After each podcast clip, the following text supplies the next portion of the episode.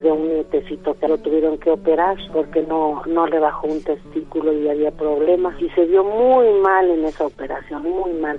Él este le dio como un este un espasmo cuando estaba anestesiado y de ahí estuvo un año sin poder comer bien puras náuseas bajó mucho de peso y yo cómo sufría yo por mi niña yo ay lo puse en manos de nuestro señor ay Dios mío. Tú tienes todo el poder para sanarlo los doctores y nosotros no tenemos esa ese poder que tú tienes más que la fe muy grande en ti. Gracias a Dios que nos escuchó, sanó a mi niño. Alegre la mañana que nos habla de ti, alegre la mañana. Encuentro con tu ángel es un programa que procura ser una auténtica cita con Dios, planeada por Él mismo con un significado eterno en nuestras vidas, y que a través de la lectura y predicación de su palabra pueda darnos una voluntad dispuesta a obedecer lo que Él nos va a pedir que hagamos esta mañana. Esto es Encuentro con tu ángel, un programa conducido por Rafael Valderas. Comenzamos. Está iniciando un nuevo día Gracias te doy, Señor, por darme la oportunidad de amar, porque me dejas disfrutar de tus obras. Hoy puedo cambiar y ser feliz. Tengo la misión de ayudar a mi prójimo, porque me has puesto un ángel que me guiará en el camino. Ya pronto el sol saldrá podré calentarme entre sus brazos y escucharé las aves que te alaban. Cuídame, Señor, del enemigo. Soy tu hijo y te necesito. No dejes que caiga en las garras de la tristeza. Haz que la felicidad sea mi compañera. Te veo en la sonrisa del niño en los colores de las flores, en los paisajes que has formado. Te pido también, Señor, por los que no te conocen, por los que se han alejado. Cuánta felicidad han perdido. Toca el corazón del deprimido. Da fortaleza al más débil y recuérdanos que siempre tenemos un encuentro con nuestro ángel. Este es un poema de Mario Córdoba en la voz de Guillermo Jiménez Rojas. Hola, ¿qué tal? Muy buenos días, bienvenidos a una emisión más de Encuentro con tu ángel. Es un gusto para mí saludarle en este domingo 25 de noviembre de 2018. Y vamos a iniciar el programa como usted bien lo sabe. Antes que nada, dándole gracias a Dios por todas sus bendiciones, por un día más de vida. Yo les quiero invitar en este momento a que hagamos una oración, que nos pongamos en presencia de nuestro Señor, para que sea Él quien ilumine este momento, y quienes tengan Biblia, que la tomen. Vamos a buscar el Salmo número 29. Este salmo es un himno de alabanza al poder de Dios expresado en una sola palabra, gloria. Dispongamos el corazón, los invito para que lo abran.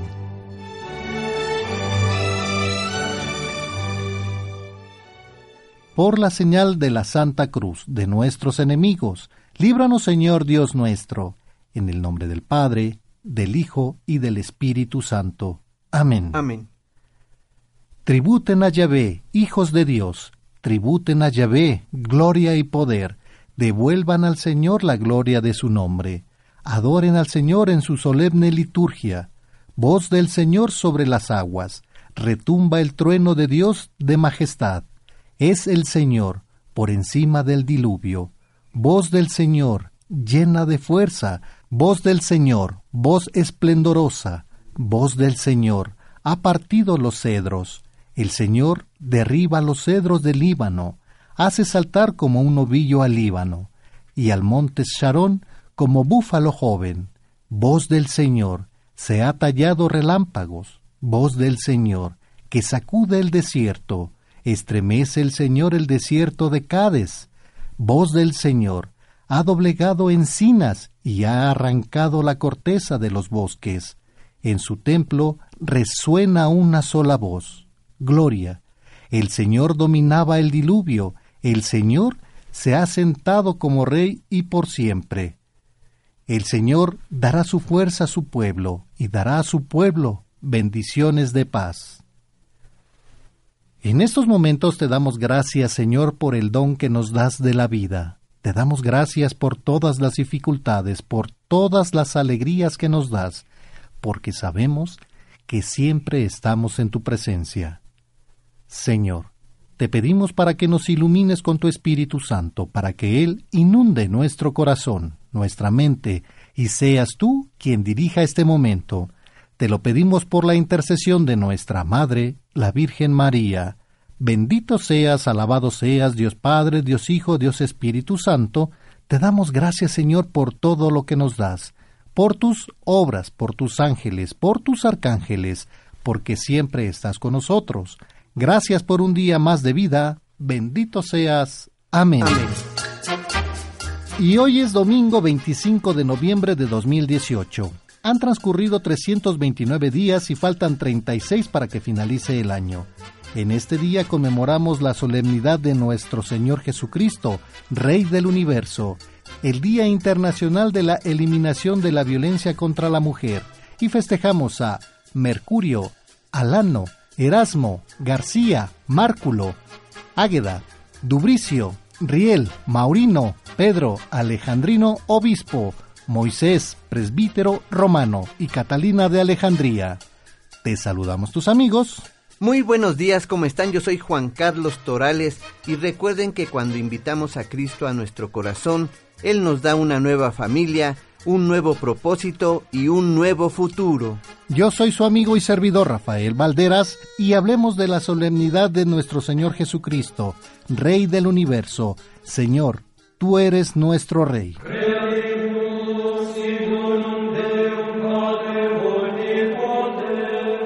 La solemnidad de Cristo Rey del Universo es una de las fiestas más importantes del calendario litúrgico fue promulgada por el pontífice Pío XI el día 11 de diciembre de 1925 a través de su encíclica Quas Primas. En dicha encíclica, el Papa quiso centrar la atención de todos en la imagen de Cristo, Rey Divino, tal como la representaba la primitiva Iglesia, sentado a la derecha del Padre en la ábside, que es la cabecera de las basílicas e iglesias, donde aparece rodeado de gloria y majestad. La cruz nos indica que de ella arranca la grandeza imponente de Jesucristo, Rey de vivos y de muertos. A partir del Concilio Ecuménico Vaticano II se instituyó el cierre del año litúrgico con la fiesta de Cristo Rey, que tiene por objetivo recordar que Jesucristo es el Rey Señor del cielo, de la tierra, de la iglesia y de las almas. En 1970, se quiso destacar más el carácter cósmico y escatológico del reinado de Cristo. La fiesta se convirtió en la de Cristo, Rey del universo. Con ella apunta ya el tiempo de Adviento en la perspectiva de la venida gloriosa del Señor. Al anunciar y celebrar hoy el triunfo de Cristo, se nos invita a llenarnos de alegría y esperanza, sabiendo que Jesucristo ha prometido su reino eterno a todos los hombres, ese reino de Dios, de verdad, vida, santidad, gracia, justicia, amor y de paz. La Iglesia tiene el encargo de predicar y extender el reinado de Jesucristo entre los hombres. Su predicación y extensión debe ser el centro de afán en la vida de cada miembro de la Iglesia.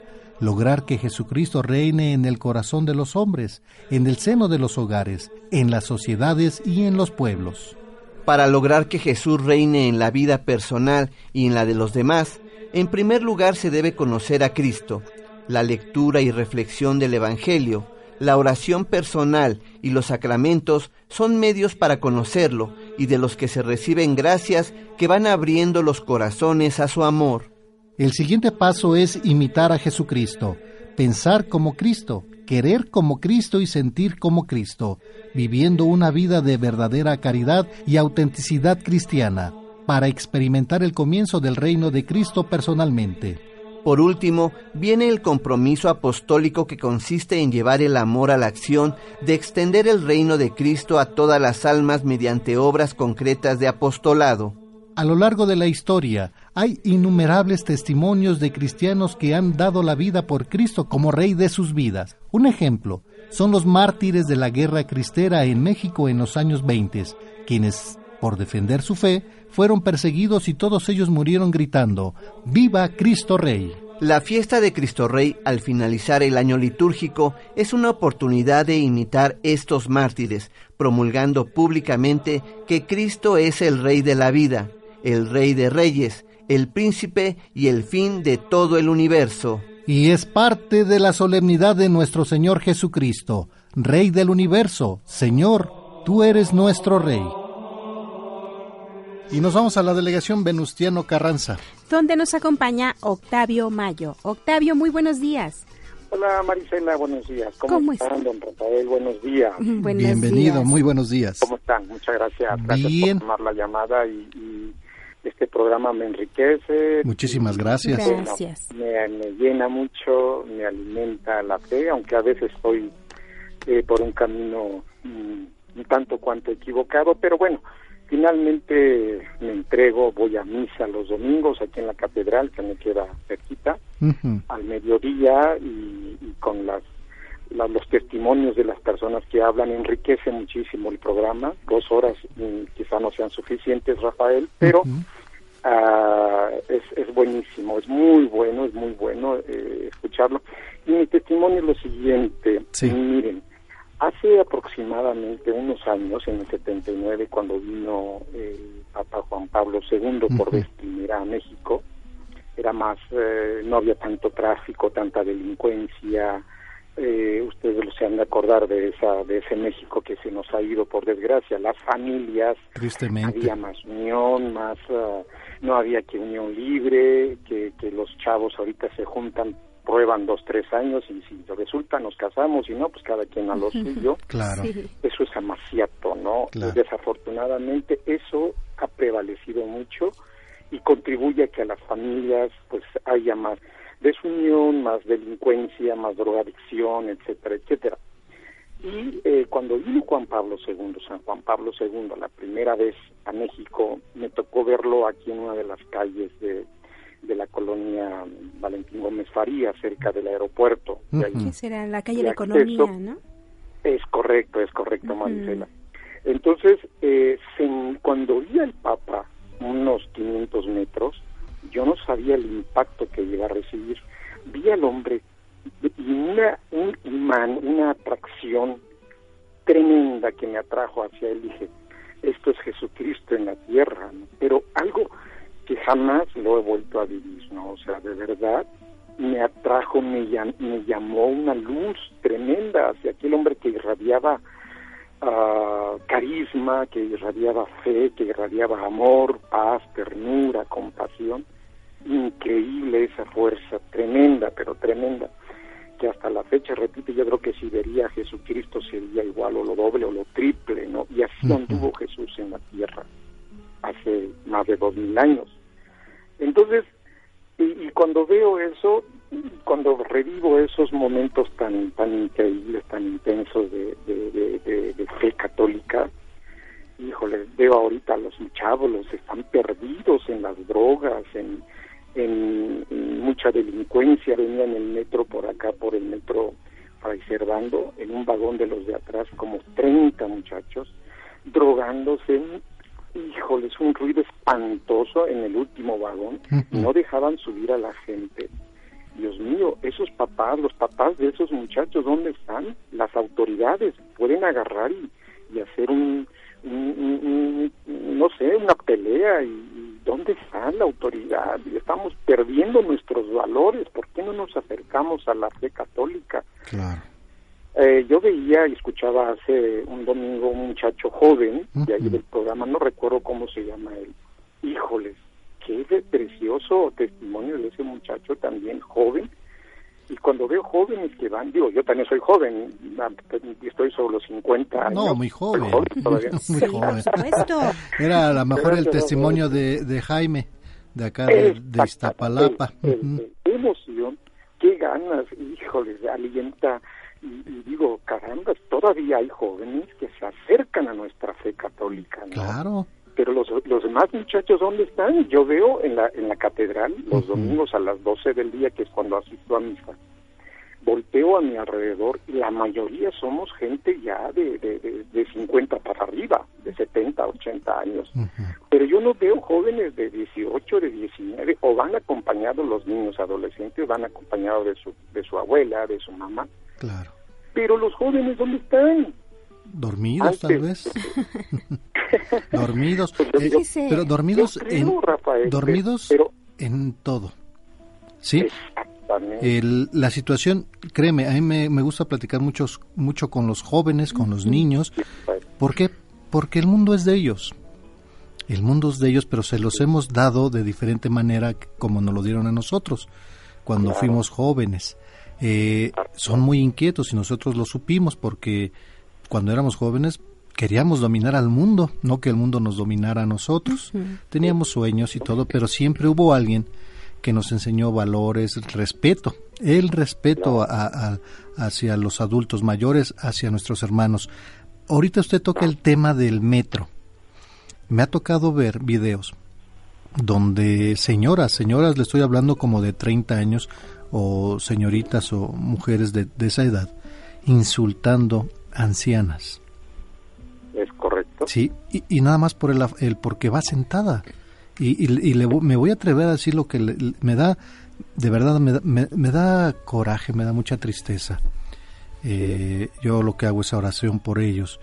Hay un video muy triste, no les digo que lo vean porque es, es, es muy triste. Una mujer de unos veintitantos años insultando a una adulta mayor diciéndole, ¿por qué no se muere? No me, no me robe el aire que yo tengo, que yo necesito. Y, yo cuando oí eso dije, bueno, qué tristeza. La, la señora nada más se le quedaba viendo. Nunca dijo nada. Pero hasta dónde hemos llegado, hasta dónde el, estamos tan confundidos, hasta dónde el querer participar en un grupo de moda, nada más por eso, por moda, hasta dónde llegan los jóvenes. No todos, no todos, pero y tenemos ejemplo de Jaime y así como como Jaime tenemos muchos Jaimes, muchos Jaimes y muchas eh, señoritas y, mamás que, que, están así como Jaime apoyando a la fe católica, sí, pero necesitamos más más eh, somos más manos para llegar al mismo corazón que Dios nos pide. Es, cierto, eso es cierto, Rafael. de veras que yo viajo todos los días en el metro, todos los días. Me voy hasta el vagón, eh, de, último vagón que corre en la línea azul. Y en el último vagón, parece, me río y a la vez me, se suben los, los del sexo opuesto. Y ahí se están besando, se están insultando. Dios mío, Dios mío. Dije, para todo hay lugar. Pero bueno, como, tú dices, Rafael, hay que rezar por ellos. Sí, claro. por ellos y que, y que algún día eh, se van a arrepentir y algún día, no sé, a los, cuando tengan 50, 60, 70 años, van a llegar a la fe y creer que Dios existe, de que Dios es, es amoroso, es compasivo y que Jesús vino a la tierra a dar precisamente la palabra de, su Padre Dios. Claro. Ustedes son una fuente de transmisión, de llegar la palabra, la fe a mucha, muchísima gente que, que los escuchamos en los sábados y los, y los domingos no sería factible que ustedes transmitieran a los jóvenes, a los chavos, que, la palabra de Dios es, es importantísimo en nuestra vida, Rafael Marisela. Sí, de hecho, hemos estado realizando algunas actividades los días sábados. Siempre hemos pretendido que sea un tema, eh, sean temas de catequesis, principalmente en donde participen los niños, participen catequistas, sacerdotes religiosas, ustedes, y como padres de familia, como eh, estudiantes. Y, y bueno, gracias a Dios la respuesta ha sido buena. Los niños han llamado mucho, comparten sus experiencias. Y los jóvenes como tal, pues también está eh, la respuesta de Jaime, también entre semana se ha habido entrevistas de jóvenes en donde ellos nos han compartido el cómo se han acercado a Dios después de una situación difícil que han vivido. A mí me sorprende en nuestras misas que hacemos, que nos, que nos hacen favor de asistir, me da mucha alegría ver eh, matrimonios jóvenes con sus hijos, eh, pero muy jóvenes que, que mes a mes yo veo más. Y eso para mí es una, una, una alegría y me motiva a seguir trabajando y, y, eso es un indicador, creo yo, para que sigamos trabajando, no hay que aflojar, obviamente es un compromiso mío, de Marisela, de todos nosotros, de cada uno de ustedes, acercarnos a, a nuestros hijos jóvenes, a, a, nuestros seres queridos para jalarlos y hablarles de la palabra de Dios.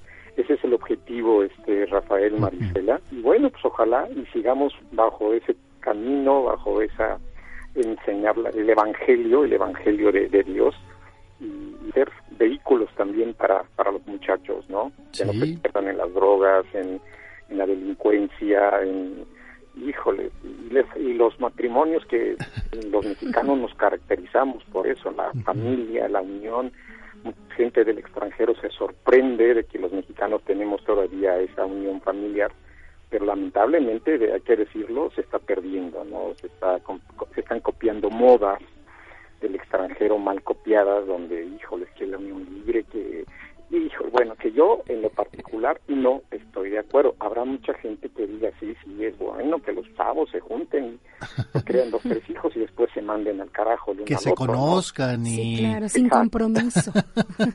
pero fíjese qué es eso. Vivimos en un tiempo no, no lo digo por criticar, porque respeto mucho a los jóvenes, tienen unas ideas que están viviendo su momento de movimiento de cambios, que todos estamos viendo estos cambios sorprendentes que estamos viviendo en todo el mundo, y a, ellos les está tocando, ¿verdad? Y obviamente para ellos o para sus padres lo más importante para que sus hijos es, es que estén compitiendo en una carrera laboral que ya están dejando a un lado los valores, la palabra de Dios, tristemente. Sí, ya las familias prácticamente, no digo que, la, que muchos, ¿no? que todos, eh, pero en su gran mayoría, ya de repente ya no se guarda el horario para estar en familia en la comida, por ejemplo. Por las distancias, por las actividades. Por el celular. por el celular, efectivamente, sí. Podrá estar la familia reunida, pero también el celular no puede faltar en la mesa, ¿verdad? Es el, es el que no debería ser invitado, pero... Claro.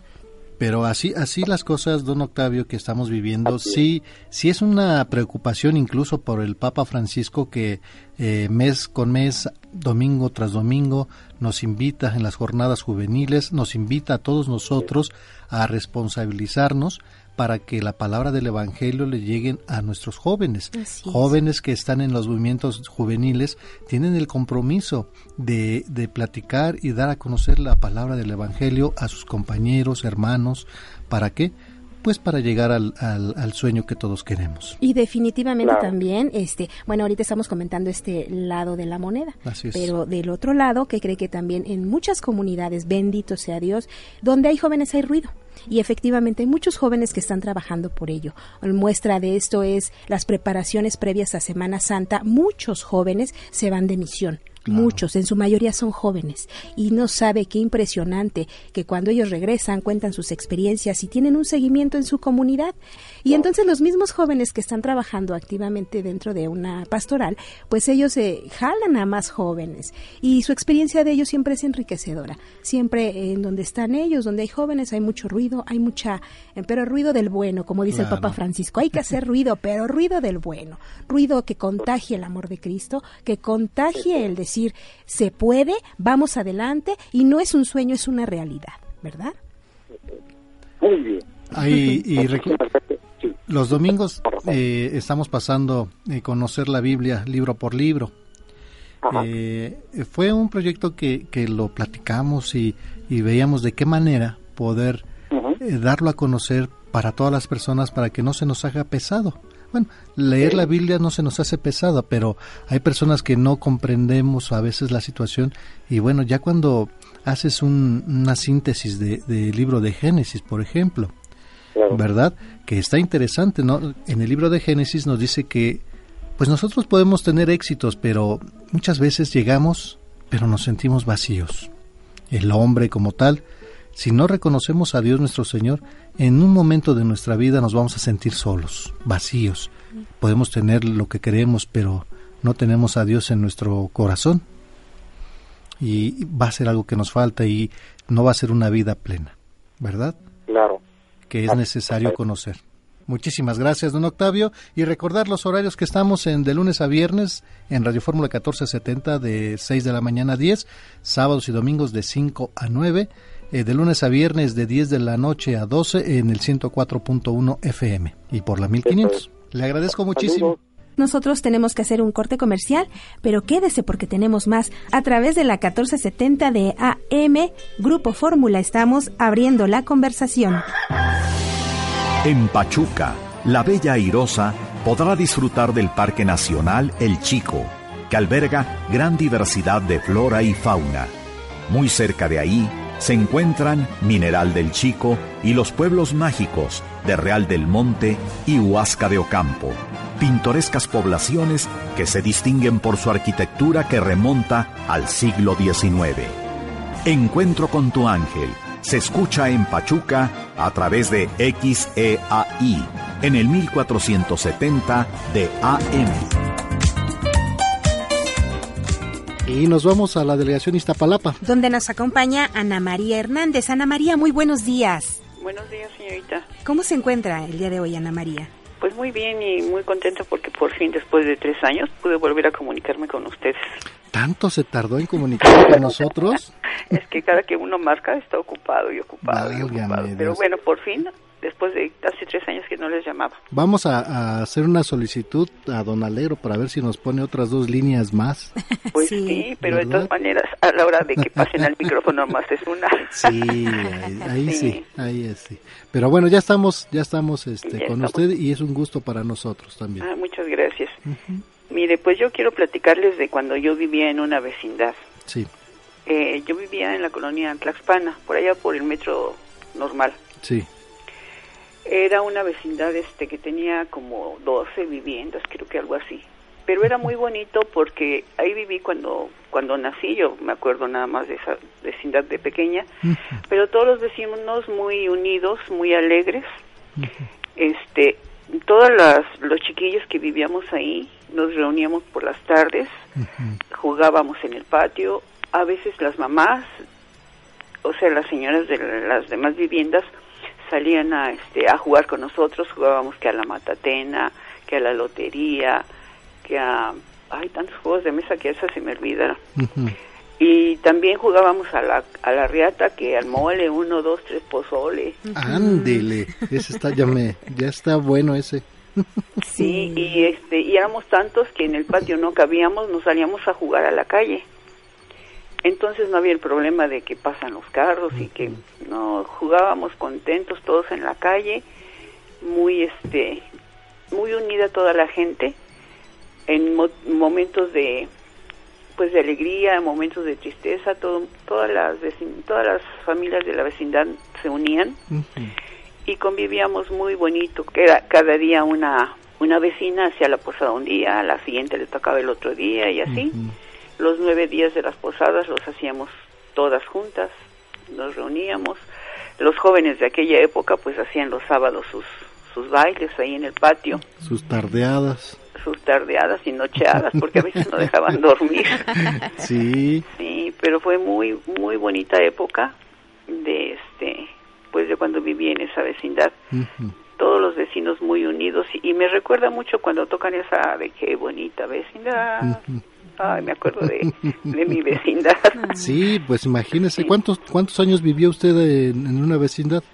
Pues hasta que terminé mi carrera, imagínese. Uh -huh. Ahí, en esa vecindad que le digo de, donde nací, creo que viví hasta como a los 10 años. Y uh -huh. después de ahí nos pasamos a otra vecindad, donde uh -huh. sí había lavaderos, como dicen hace ratito.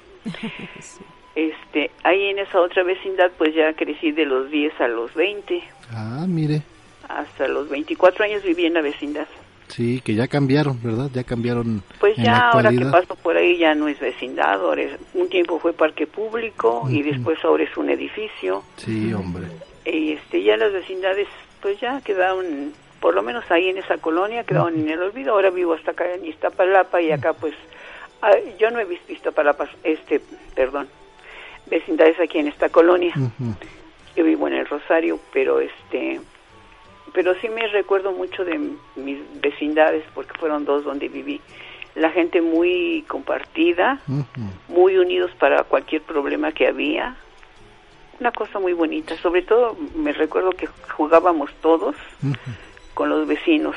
Sí, todo era una unión era muy unido a la gente en aquellos años. Cuando usted ve las películas de, de Nosotros los Pobres de Pedro Infante, ¿usted se recuerda algo? ¿Se, se siente así como que así Me siento como que era yo de los pobres. bueno, sigo siendo, ¿verdad? Pero ahora ya por lo menos ya tengo, ya em, pues mis padres me dieron carrera y y estudié, trabajé y pues ahora ya vivo más o menos desahogado, ahorita ya soy jubilada. Mire, con tantas, tantas maravillas, tantas cosas que Dios nuestro Señor nos da, ¿quién será pobre? Pues mire, será pobre el que no se acuerda de Dios. ¿Verdad? Somos, somos ricos, somos muy ricos y, y con, con tanta dicha que nos da Dios nuestro Señor, que bueno, hay que, hay que disfrutar. Pues sí, hay que disfrutar y darle gracias a Dios este en todo momento. Yo desde que me levanto, bueno, desde que empecé a oírlos porque antes no no los escuchaba, bueno, los, escucho ya hace como nueve años. Este, pues eh, empecé a hacer más oración, a acercarme más a Dios y ahora siento que que no me falta nada. Siento que, que teniendo a Dios lo tiene uno todo. ¿Verdad? Sí. Hay que estar cerca de Dios. Y tocamos los temas porque también tenemos que recordar, tenemos que recordarnos, no olvidarnos de nuestras tradiciones, donde, de dónde nacimos, de dónde venimos. Pues sí, pero fíjese, hace ratito me estaba yo acordando del oso y el pandero. En la vecindad donde yo vivía pasaba un señor con determinada frecuencia, no recuerdo cuánto, pero cada periódicamente pasaba con unos perritos vestidos con, pues, con ropa como niños y, y los hacía bailar. Sí. Bailaban los perritos ahí muy, este... Al, pues, ritmo. Muy amaestrados. sí. Y es bonito recordar que ahora se lo cuenta uno a los hijos o a los nietos, no lo creen. No lo creen luego cuando mi nieto me dice, abuela, ponme esta película. Y le digo, ay, yo no sé usar ese aparato. Y dice, entonces, ¿quién te ponía tus películas cuando eras chiquita? no había, no había ni, no había ni televisión. Pues, televisión. Mi abuelita sí tenía televisión, entonces una prima y yo eh, a mi prima se le ocurrió, vamos a hacer boletos y los vendemos para que pasen la verdad. y las palomitas, casi. Las palomitas, sí, todo eso que pues eh, también yo lo viví. Pasaban a la casa de mi abuelita, mi abuelita nada más nos decía tengan cuidado, eh, metan a, los que quieran, pero con cuidado. Ya recogíamos nuestros 20 centavos por persona y era para que vieran el teatro fantástico o para que vieran las luchas, porque pues eran los programas que a mi abuelita le gustaban los toros. Los toros, sí. Y se juntaba gente para... Que decían, pelearán de dos a tres caídas sin límite de tiempo. pues como a mí no me gustan ni las luchas ni los toros, nada más me acuerdo que cobrábamos porque pasaran. Pero eran tiempos bonitos, muy bonitos, y yo tengo muchos recuerdos de mis vecindades. Mire, qué, qué bonito. De las dos vecindades, sí. Y le agradecemos muchísimo que nos, que los haya compartido sus recuerdos. Ay, pues gracias a ustedes que nos dan la oportunidad y, y esos momentos de, pues de volver a los años que fue uno más feliz, porque cuando es uno niño, que no tiene ni problemas ni nada, pues vive uno tan feliz y tranquilo. ¿Verdad? Pero hay que, hay que ser como niños nuevamente. Pues sí, hay que ser como niños para poder estar en paz. Pero ahora con los hijos que ya se casaron, ya se fueron, pero no falta. Decía uno de mis hermanos, y dice, yo pensé que cuando mis hijos se casaran iba a gastar menos. No, no, no, los hijos nunca pues se van. Los hijos nunca se van. No, no se van. Y los gastos tampoco se acaban. Pero mire, confiados en fe con Jesucristo y con Dios nuestro Señor, todos salimos adelante. Pues sí. ¿Verdad? Y a veces nos preguntamos, ¿y cómo, y cómo le hice? Pues ah, sí. ¿verdad? De ahí hay que dar, hay que ver la, la mano de Dios donde tan bondadoso que es, nos, nos da las cosas. Pues sí, fíjese que cuando mi hermano mayor que yo y yo terminamos ya nuestras carreras, empezamos a trabajar, y dice, ay, ¿cómo vamos a seguir viviendo en una vecindad? Ya nos sentíamos así muy muy fuera de, lugar. Quisimos cambiarnos de casa, pero no se nos dio. Fuimos a buscar departamento y ya, ya teníamos el dinero para las rentas adelantadas que piden. Y se murió mi papá. Y entonces pues ya no nos cambiamos, seguimos en la vecindad. Ya no pudimos porque pues siempre nos faltaba su apoyo. Claro, pero Dios sabe, Dios sabe en qué momento nos manda las cosas. Sí, pero así fue una muerte tan rápida que uno ni se lo esperaba, así como la de señor Mario, que uno ni se lo esperaba. Yo cuando me levanté y oigo que estaban diciendo la semblanza, dije, ¿y semblanza? Eso es de cuando uno ya se murió. Y ya después que terminaron la semblanza dijeron que había muerto. Dije, ay, qué tristeza. Pues sí, lo acababa yo de escuchar unos días antes. Pero así de rápido también así le tocó a mi papá irse. Y pues seguimos en la vecindad. Bueno. Todo ahí hasta que cada quien se fue casando, salimos de la vecindad. Muy bien. Pues muchísimas gracias por compartirnos unos recuerdos tan bonitos. Pues gracias a ustedes que nos dan la oportunidad. Le agradezco muchísimo. No nos vaya a colgar, por favor. Sí, aquí espero. Gracias, bonito día. Bueno, nosotros vamos a un corte, regresamos en su programa Encuentro con tu ángel en Radio Fórmula 1470, abriendo la conversación. El ángel de la guarda es un ángel especial asignado por Dios a cada uno de los seres humanos al momento de nuestro nacimiento. Está encargado de guiarnos, protegernos, acompañarnos y enseñarnos.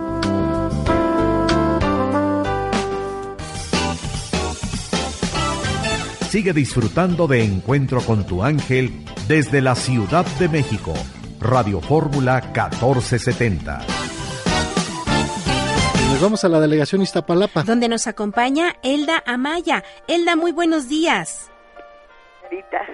¿Cómo es? Este, pues yo quiero compartirles mi eh, bueno, mi experiencia de cuando yo era una niña. Yo nací allí en la calle de San Jerónimo Centro y este y viví allí hasta cuando tenía yo 10 años. Pero este pues eh, en la vecindad que vivíamos era allí en 5 de febrero 59, todavía recuerdo muy bien. 59 y nosotros vivíamos en el 69 y era una cosa tan linda una vecindad tan grande que tenía 73 este, viviendas. Y las viviendas muy grandes, muy amplias y este eran tres pisos. Y recuerdo muy bien y yo pues tenía vivíamos hasta en el 69 hasta arriba. Y este y en tiempo de posada era muy bonito este eh, pedían a todas las eh, viviendas para hacer posada y las hacían muy bonitas. Pues uno nomás este iba a la posada pues estaba yo muy chica y ya cuando este ya cuando se terminaba la posada pues ya este las jóvenes ya se quedaban bailando con los muchachos y todo. Y la música pues tardaba mucho tiempo en terminar no pues yo ya ni cuenta me daba y este y, pero todos los días se oían las posadas allí en época de, de posadas. Y este y recuerdo también que pues allí este había los lavaderos a la entrada bueno este la entrada de la casa de la eh, de la vecindad era un poco grande no pero allí este había bastantes lavaderos y todas las personas lavaban allí y este y luego llegaban los vendedores de, de pan con su canastota y, diferentes panes no muy ricos. Y también iban este personas a vender pues de todo dulces para los niños y les cantaban a uno sus cancioncitas. Este eh, si uno quería este no recuerdo cuánto me cobraban por por darme unos este dulcecitos así como de, de azúcar y también esas charamuscas y todo. Era muy bonito eh, esa época, recuerdo muy bien. Pero ya después, pues, este, mi papá compró una casa ahí por este cerca de la colonia Guadalupe Tepeyac, en la colonia que se llama La Joyita, rumbo a la villa. Sí. Y este, y ya de allí nos fuimos a vivir allá pues ya ya este teníamos nuestra casita pero sí vivimos este hasta que yo tuve 10 años allí en en el centro. Yo soy de allí de San Jerónimo que estaba enfrente de la iglesia de, que está en la iglesia de San Jerónimo. Y este pues fue muy lindo todo eso no recuerdo muy bien que tenía yo muchas amigas, jugábamos, nos íbamos allí a este por el hospital eh, general a, a andar eh, patinando y todo, muy bonito. Oiga, pues mire, eh, y, y, sabíamos que pasaba mucha gente con sus los servicios, dando servicios de los de, de los oficios que antes había muchos. Sí. ¿Verdad? También allí, este, saliendo de la vecindad, recuerdo que pasaba el tren. Ah, el tren ese el tranvía. de... Sí, el tranvía, sí. Que Sí, llegaba ahí pasaba a, por ahí. Si no me equivoco, llegaba ahí a, a ayuntamiento.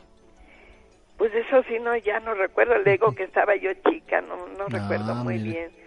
Sí, y este, vivimos muy, muy bonito allí. Me acuerdo que luego si llegaba uno ya tarde, el zaguán era muy grande Sí. y este, y tocaban y ya iban, la portera, este, vivía en el primer, este, número de allí de la entrada, ¿no?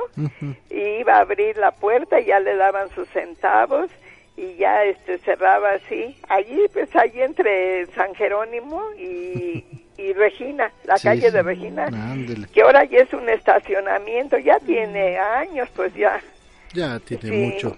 cómo no sí y le digo pero fuimos muy felices ¿Verdad? Eh, con mis amiguitas este de que tenía yo este luego yo me iba y me acostaba yo con ellas a- y como yo siempre fui la más chica de ellas estaba yo muy nerviosa me espantaba de, de que me contaban cuentos de, de así de terror.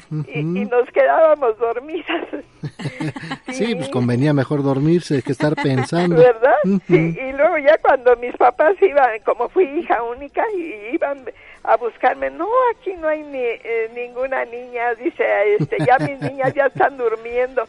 Y luego, pero ya al acostarse iban los señores y luego ya es- y- iban y le decían, unas cuantas vivienditas de allí, no, como tres, era eh, de diferencia y este ya iban mis papás y, y, y, este preguntaban por mí pero no que no este estuvo aquí dice pero luego ya se fue y pero pues ellos no se daban cuenta porque tenían dos puertas y, y entonces ya nos acostábamos a contar cuentos pero pues yo me espantaba y ya nos dormíamos y le digo y entonces este salía este fueron ya para dormir ellos los señores los papás de mis amigas Sí. y le y ya le dije le hablaron a mi papá que este que fuera por mí que me llevar una cobija para que me cargara porque yo ya estaba durmiendo que sí Mire. este que ellos veían que eran ellos tenían tres hijas pero una de ellas pues ya era más grande y, y este y las otras estaban este yo estaba en medio de ellas y ya le dijeron no dice entonces aquí está este este Elda y ya y venían por mí y ya me llevaban sí ya no les quito el tiempo porque yo sé bien que tienen muchas llamadas Sí, ¿eh? no, de hecho no es el tiempo. Muchísimas gracias y, gracias a ustedes y no nos vaya a colgar, por favor. no que Dios los bendiga ¿eh? Gracias, muy igualmente. su programa Muchas gracias. Todas las leyes o peticiones de Dios mencionadas en la Biblia siguen vigentes. En la Biblia se puede ver claramente una evolución en el pensamiento de Dios. No es que Él contradiga o cambie de parecer, más bien sabe que el ser humano puede ir evolucionando y creciendo en su espiritualidad. De acuerdo con esa evolución y situación particular, Dios va exigiéndole cosas nuevas o eliminando las que ya no le son necesarias. Un ejemplo de esto lo vemos cuando en tiempos de Abraham Dios le permite tener relaciones sexuales con su esposa y con su esclava, pero posteriormente solo permitirá la relación dentro del matrimonio. Ningún católico podría decir en la actualidad, como Abraham o Jacob tuvieron varias parejas, yo puedo hacer lo mismo. Otro ejemplo lo vemos cuando Dios parece alegrarse porque David vence y mata a Goliat. Ningún católico podría decir ahora cómo Dios permitió que David asesinara al enemigo de su pueblo. Yo puedo aniquilar a los enemigos de la fe. Dios pide en ciertas partes de la Biblia y bajo determinado contexto sacrificios de animales, trato de exclusión para los leprosos, medidas y detalles para su templo, etc.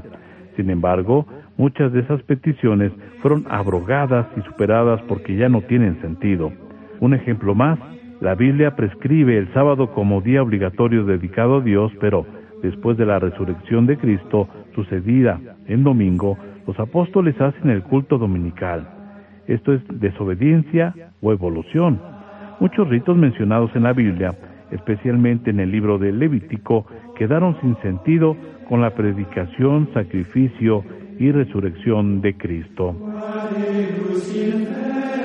Bueno, nosotros vamos a un corte, regresamos en su programa Encuentro con tu ángel en Radio Fórmula 1470, abriendo la conversación.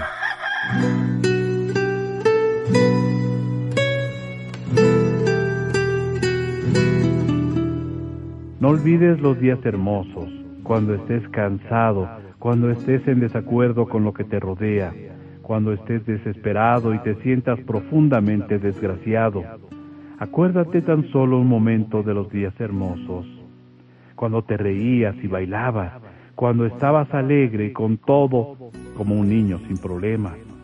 No olvides los días hermosos, cuando el horizonte por lejano que lo veas aparece oscuro y sin luz, cuando tu corazón esté lleno de tristeza y quizás también lleno de amargura, cuando aparentemente toda esperanza de nueva alegría la ha desaparecido.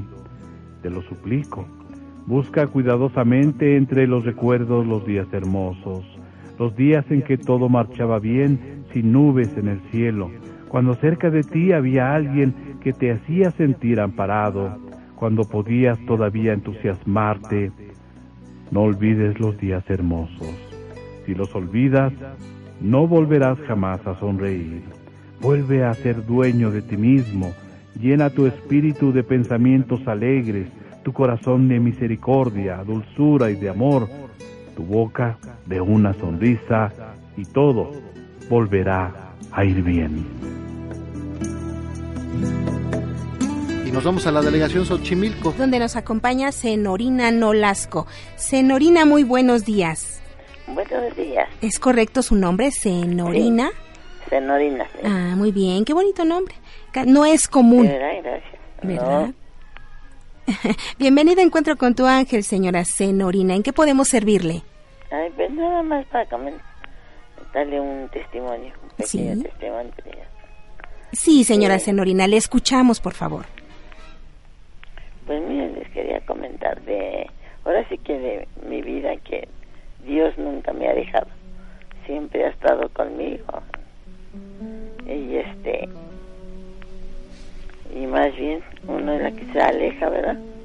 Sí. Este, eh, yo, este, vengo de una familia pobre, de un pueblito, pero siempre, este, nos enseñaron a rezar y todo. Pero, bueno, he sido de chica.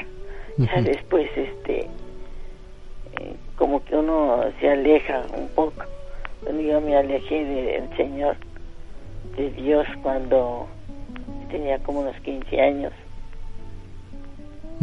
Ya no iba a misa, ya, bueno, ya todo. Después me casé, tuve a mis hijos y, y este, más bien, y le, este, pues los bautizaban, hacían su primera comunión, pero nada más, todo lo que es del, pero nada más. Y no iba así a misa los domingos, que día a día, no, pues no. Y como mucha gente ¿verdad? así lo hacía. Y luego después, este, ya hasta de ahí, que fue como a los, en el 65, hasta hasta ya tenía como 38 años fue como otra vez este Dios y Madre Santísima me volvieron a llamar. Ah, porque este por acá hubo un, un grupo de, de renovación cristiana y me invitaron. Fue como yo volví. Y otra vez pues empecé a lo mismo. Yo voy a misa voy a a este a la oración. Y entonces este digo uno es el que se aleja no Dios verdad que No. siempre está con nosotros y la Santísima Virgen nunca nos abandona. Y uno es el que se aleja y ya no, como que ya no hace caso de, pero este, Dios no siempre están con nosotros. Y yo le doy gracias a, a Dios que me haya vuelto a, a llamar. y, y mire, eh, sabemos y conocemos la bondad de Dios nuestro Señor, que es muy bondadoso y él está él es muy paciente, es muy paciente y sabe que que de repente nos cegamos o, o nos cubrimos los ojos, oídos y ojos y, y estamos distraídos en otra cosa, ¿verdad? Sí. Y, y él está, es, está es paciente, es, es paciente como los papás que ahí está esperando, esperando a que regrese su hijo, Sí, ¿verdad?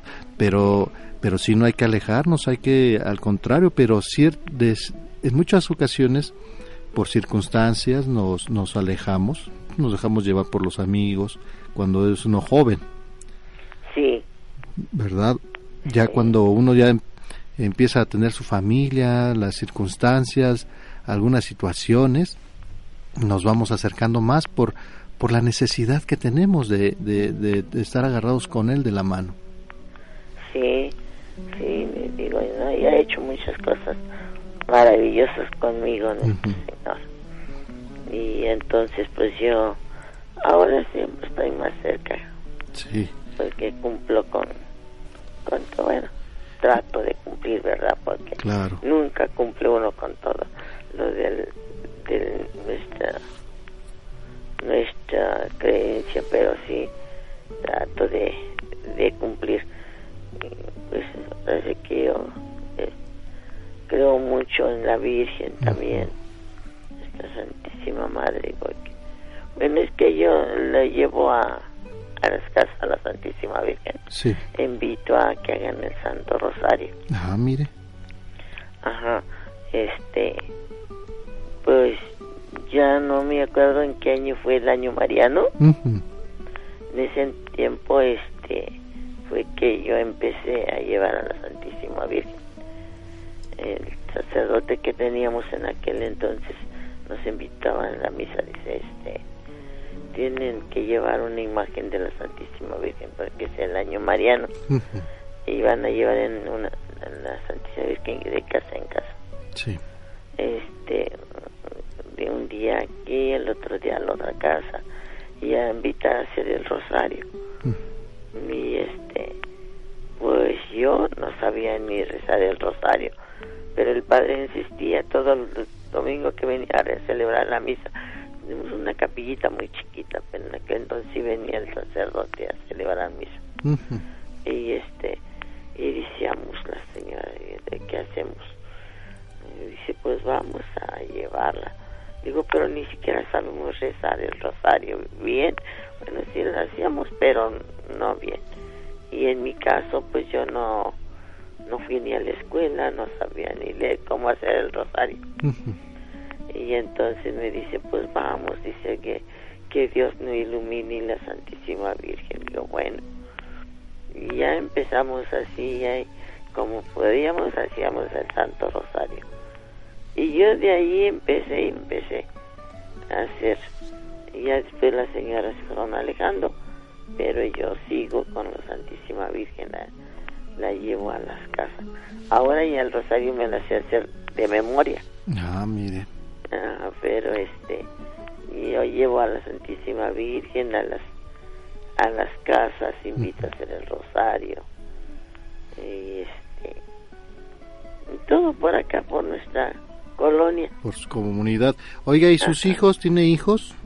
sí Eh, ¿Ellos qué le dicen de, de los rosarios, de que lleva la Virgen? no pues este no no me dice nada dice está bien Dice, este, ¿No la acompañan?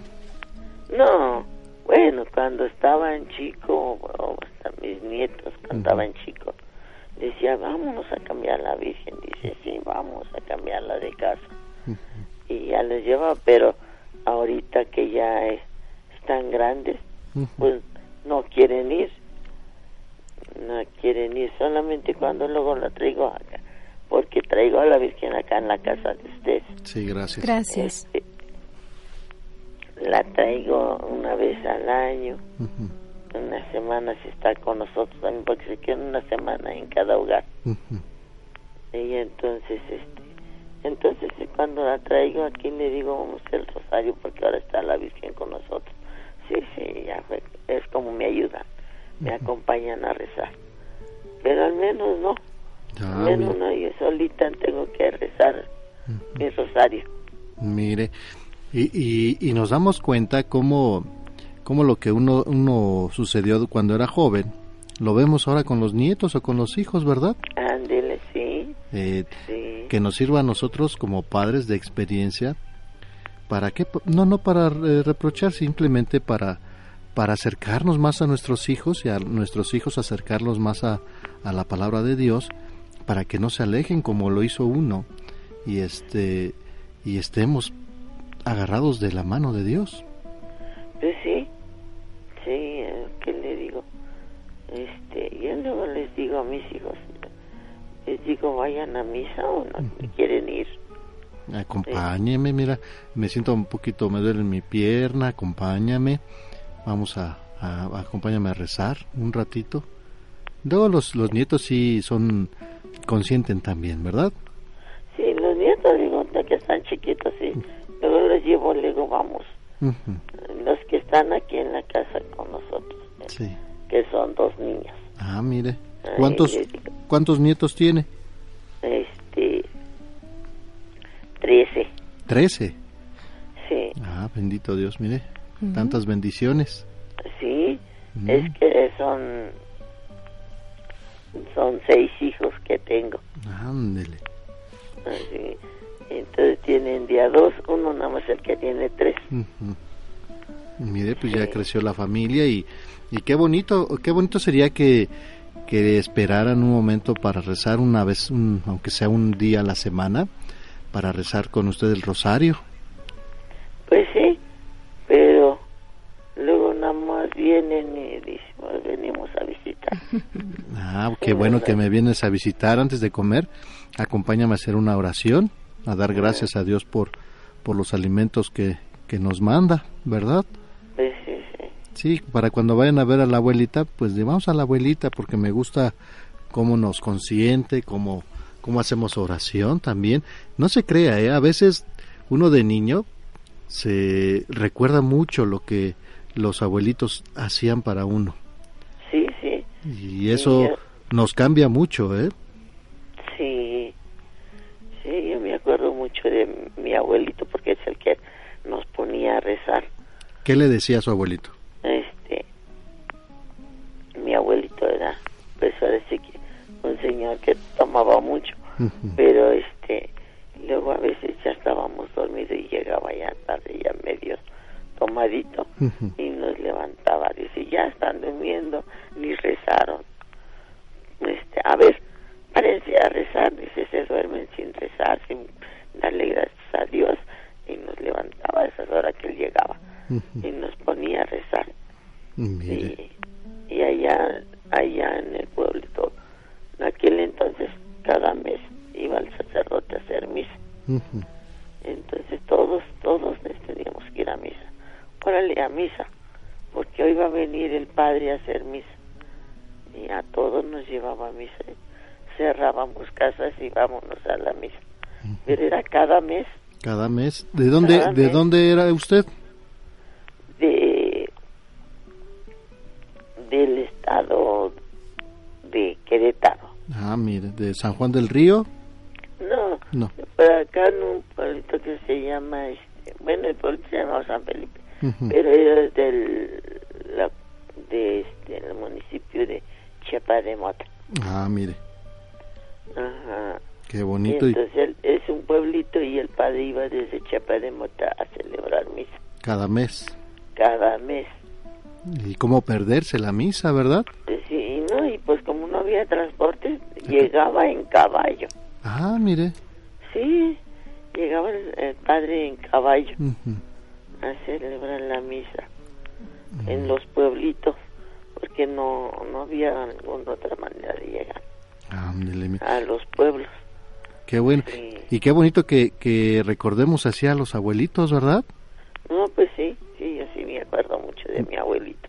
Me imagino que llegaba 11, 12 de la noche y uno ya durmiendo y bueno, pues nos levantaba, los, los levantaba sí, ustedes. Sí, no era tan noche, como a las 10, pero ya estábamos durmiendo. Durmiendo. Sí, pues allá no había nada de que entretenerse en la noche como acá. Sí, claro. En la televisión o que esto, no, allá no. Se oscurece y a, a, cenar y a dormir.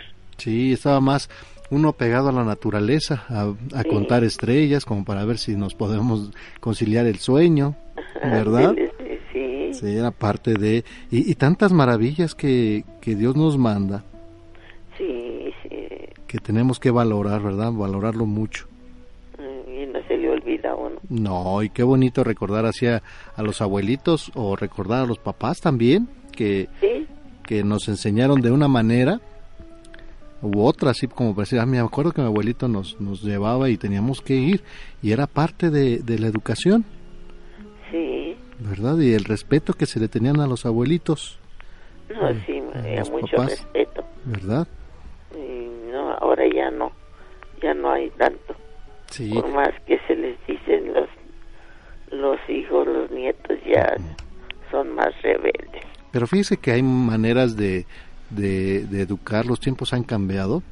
Yo siento que sí hay maneras de acercarnos más a los niños, porque son más inquietos, vienen, vienen con, son muy inteligentes los niños, los niños son muy inteligentes. Habría que, ¿cómo, cómo concentrarlos en hacer algo para que vayan aprendiendo cosas positivas? Eso sí. ¿Verdad?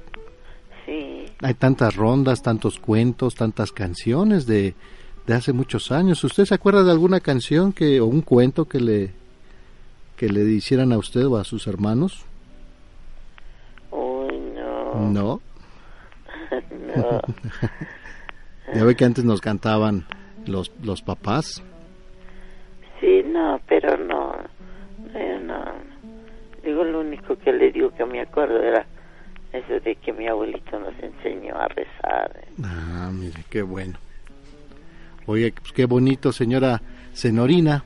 ¿De dónde, ¿De dónde viene el nombre de Senorina? Pues, pues yo no sé. Le digo que mi abuelito, precisamente, también él es el que escogía todos los nombres cada vez que nacía un... Ah, mire. bebé. Tenía un calendario que decía él que se llamaba calendario de Galván. Y en ese, en ese calendario buscaba los nombres. Sí. Entonces, pues él es el que nos ponía todos los nombres. Y digo, no, ni siquiera he buscado yo qué significa y de dónde viene. De Senorina.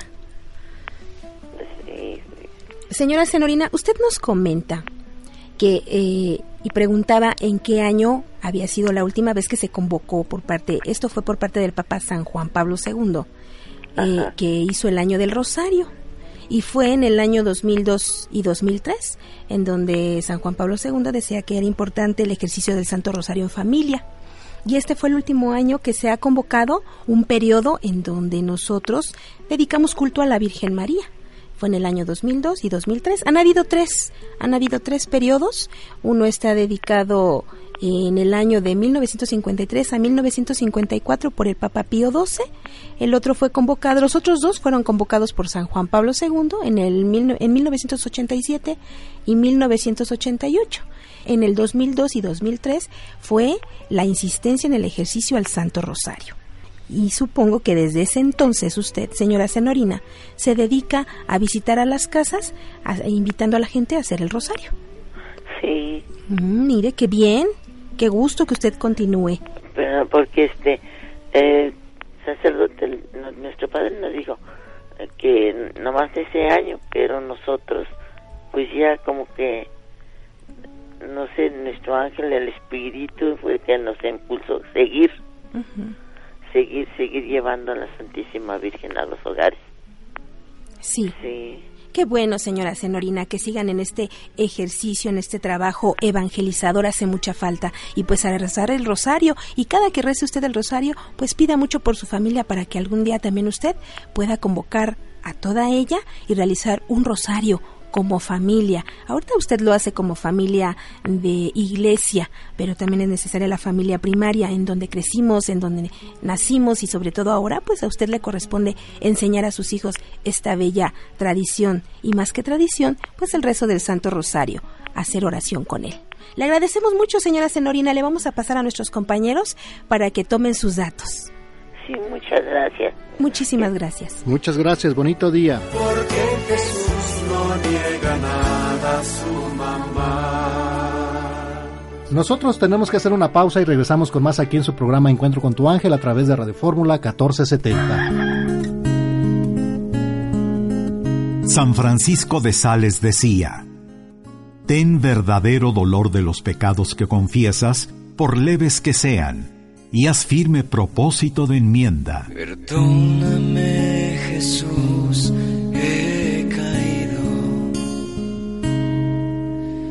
Las cosas de la vida me han tentado. Encuentro con tu ángel te invita a su maratón de confesiones este jueves 6 de diciembre en la parroquia de San Cosme y San Damián. Serapio Rendón 5, Colonia San Rafael, saliendo del Metro San Cosme. Dame tu perdón, Padre Celestial. Daremos inicio a las 10 de la mañana y terminaremos a las 2 de la tarde. Asiste y reconcíliate con Dios. Con tu presencia llena hoy mi ser. Padre amado, no te alejes de mi vida. Es momento de felicitar a tus seres queridos por este día especial. Aquí están las mañanitas con Alegro Buen Día.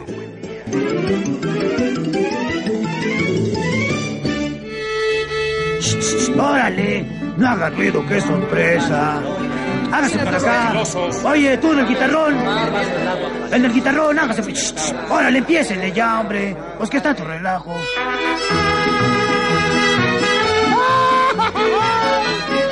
¡Ándele, pichorreada, salga! ¿Qué tanto relajo? ¡Ay, Dios, qué miedo! Ah, pero si es el momento de las mañanitas. Ah, así ya cambia, nomás no se enoje. Le damos la bienvenida a Don Alegro Buen Día. Mi querido Rafael, ¿cómo has estado? ¿Qué cree? ¿Qué? Contento. ¿Sí? Muy feliz y alegre. Ya nos tienes acostumbrados a eso. Y yo creo que por lo mismo, y lo sé, porque la gente nos contagia su felicidad. ¿Verdad que sí? Sí, su ¿Cómo fe, no? su esperanza. Y yo también estoy muy contento de estar aquí con ustedes, con nuestro querido público y mi querida Mari. Muy buenos días, don Alegro. Buenos días. Pero es bien curioso. Yo, yo también estoy muy contento, muy alegre. muy Oye, feliz. deja a mi cara. y ahora sí, déjenme presentarles al mariachi de Ronky Balboa y el soldador Ryan. Sí, señor. ¿Quién es Ronky? Ronky acá. Ah, Ronky. Yo cuando duermo ronco, señor. No. Sí. Yo pensé que era porque hacía mucho ejercicio, estaba ronco.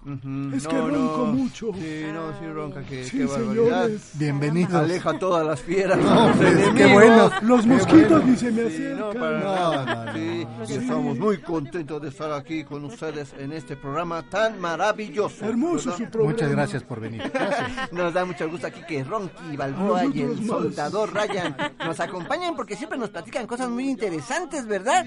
Claro que sí, y esta vez no será la excepción. ¿Saben ustedes cómo se le disciplina a un joven que es millennial? Eh, ¿Perdón? ¿Cómo se le debe disciplinar? Quitándole el celular. ¿En serio? Sí, Sí, sí. quitándole el celular. No, eso ya no. Ya no. sé, quitándole, les- quitándole los tiempos libres. Los tiempos libres. No, para nada, ¿eh? ¿Ah, en no, serio? no, No usted. dejarlo que use las redes sociales. Tampoco, no, Entonces, eso ya no nos espanta de nada. ¿No. ¿Cómo se debe disciplinar a un millennial? Se le dice, vete a tu cuarto milenio.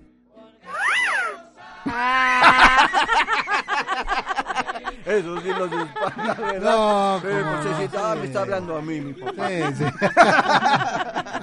¿Qué mal, querido este Ronky? Es que sí se parece a Ronky. No, como no, sí. ¿eh? No, no. ¿Saben ustedes cuál es el mueble de la casa que se considera el más hermoso de todos? El El mueble, uy, le voy a decir El cuál. sofá. ¿Es el sofá o la mesa? No, Sí, señor, ¿cómo no. no? si son artísticos, la sala, Más bien, o la televisión. la, te- ¿Usted qué está pensando? la sala, ¿no? La sala, Tampoco. el comedor. No, ¿Cuál es El inodoro. el- no, ya lo dijo. No, no, no. ¿Cuál es el mueble que se considera más hermoso? Pues el refrigerador. ¿Por qué? Pues porque tiene mucha luz interior. No, bueno, eso sí. Y eso es Está lleno de luz. Eso es lo bello. ¿Saben ustedes cuál es el cuento de niños más corto de todos? El patito. El de El nunca patito acabar. feo. No, ese es uno de No, los. ese es el, El más chorrito. largo, ¿eh? Te cuento, Nunca- cuento. No, menos, no. ¿No, el chorrito? No, tampoco es ¿El un del burrito? más largo. ¿Cuál dice ¿El del usted? burrito? El del burrito. No, también tiene varias páginas. ¿El ¿Sí? del gatito? No, tampoco. El más corto. El Entonces, más ¿cuál? corto de todos, ¿Cuál, cuál, ¿sí? cuál? Pues es el de Huckleberry Finn. Ah, pues sí. Son tres. A las tres. ¿Te pareces a Hawk? Ay, cuando le digan, cuéntale un cuento al niño, ya sabe cuál es. ¿sí? ¿Qué va, mi querido este Ronqui? También le decimos rombo. ¿Rombo? Sí. ¿Sí veía a Tom Sawyer? Sí, ¿Sí no. a ver a Tom Sawyer? Sí, claro, sí. ¿A Jack? El destripador. ¿Qué va, mi querido Ronqui? Ustedes saben que es clásico que cuando alguien lava su coche llueva o no. Sí, Sí, esto es muy común. me ha pasado. Lava el coche y ¿Cómo llueve no? invariablemente. Sí, sí, sí, sí. Pero ¿saben qué hace un motociclista para que llueva? ¿Un motociclista para que ¿Sí? llueva? ¿Qué hace un motociclista ¿Lava para su que llueva? motocicleta? No, Este, ¿Qué, qué- qué era? No, eso sí me, me ¿Canta? sorprende. Sí. ¿Bajo la lluvia? No, la- todavía no llueve. bien. No, Vienen a solo que maneje un No, Apache. no, no. no, no, sí, un rito apache. No, ¿Qué hace un ¿Qué hace, qué motociclista para que llueva? Pues lo que hace es doblar su impermeable. no dobla el impermeable y seguro llueve, ¿eh? lo guarda, tarda como Bueno, una hora, es, ¿eh? me ha tocado ver que sí. Sí, lo no. digo, ¿eh? o también No, no, usted no. olvida el paraguas y Sí. resulta que llueve. Llueve. Ah, hombre. Se lo toda la semana y el día que no, Ese agarra llueve. Mejor vamos a mandar saludos a todas las personas que festejan algo muy importante el día de hoy, a las personas que llevan por nombre Mercurio, Alan, Alano. Erasmo, García, Mar, Márculo, Agueda, Dubricio. Dubricio, ¿te acuerdas de Dubricio? Sí. Eh, no. Dubricio, el, sí, el del mercado. Ah, no me digas. Órale. felicidades.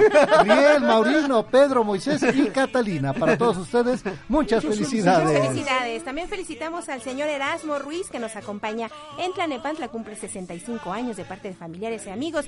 Águeda Rosales, que también el día de hoy cumple 43 años.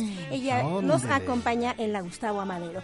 También felicitamos a Catalina Rodríguez. Ella cumple 58 años y nos acompaña aquí en Iztapalapa. Muchas felicidades para todos. Felicidades a todos.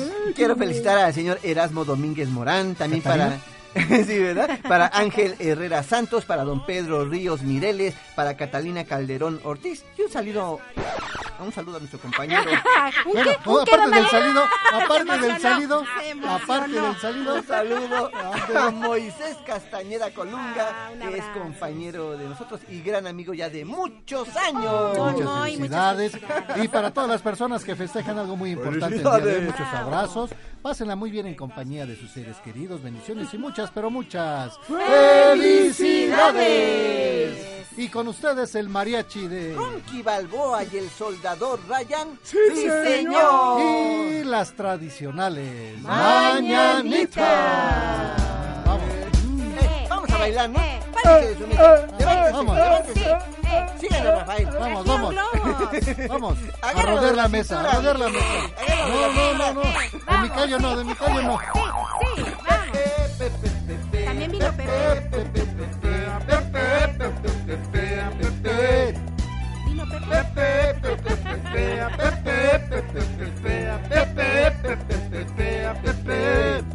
Estas son las mañanitas que cantaba el rey David.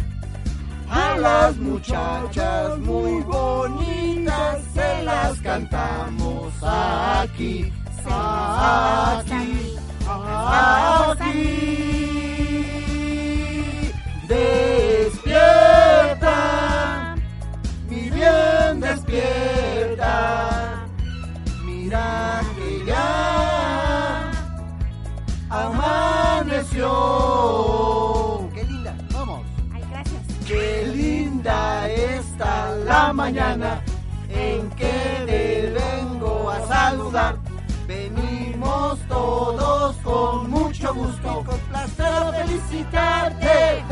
El día en que tú naciste, nacieron todas las flores. La fila del bautismo cantaron los ruiseñores, los ruiseñores.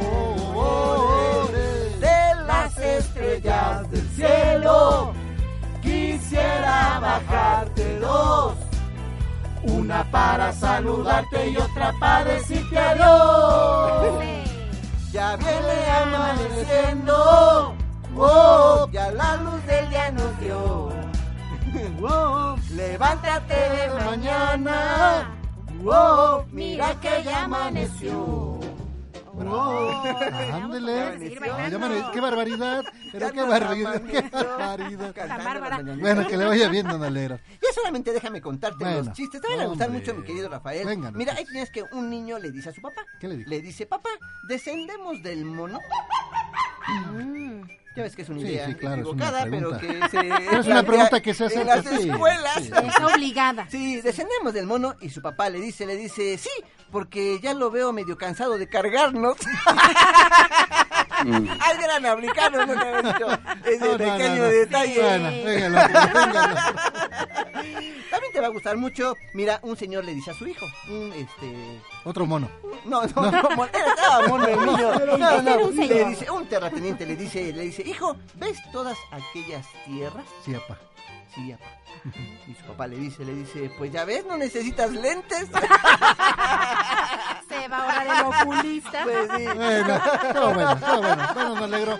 Que le vaya muy bien. Nos Muchísimas gracias. Jóvenes, Hasta gracias. luego, señor. Gracias Buen por camino. invitar, Muchas ¿eh? gracias. Vamos a la pausa. Tenemos muchísimo más a través de Encuentro con tu ángel. En el fértil territorio de Morelos podrá disfrutar de la belleza de áreas protegidas como el Parque Nacional Lagunas de Zempoala, compuesto por siete lagunas alimentadas por corrientes subterráneas. Encuentro con tu ángel se escucha en Morelos a través de XEAI en el 1470 de AM. Y nos vamos a Iztapalapa. Donde nos acompaña María de Los Ángeles Rosales. Mari, muy buenos días. Buenos días. ¿Cómo está usted, Mari?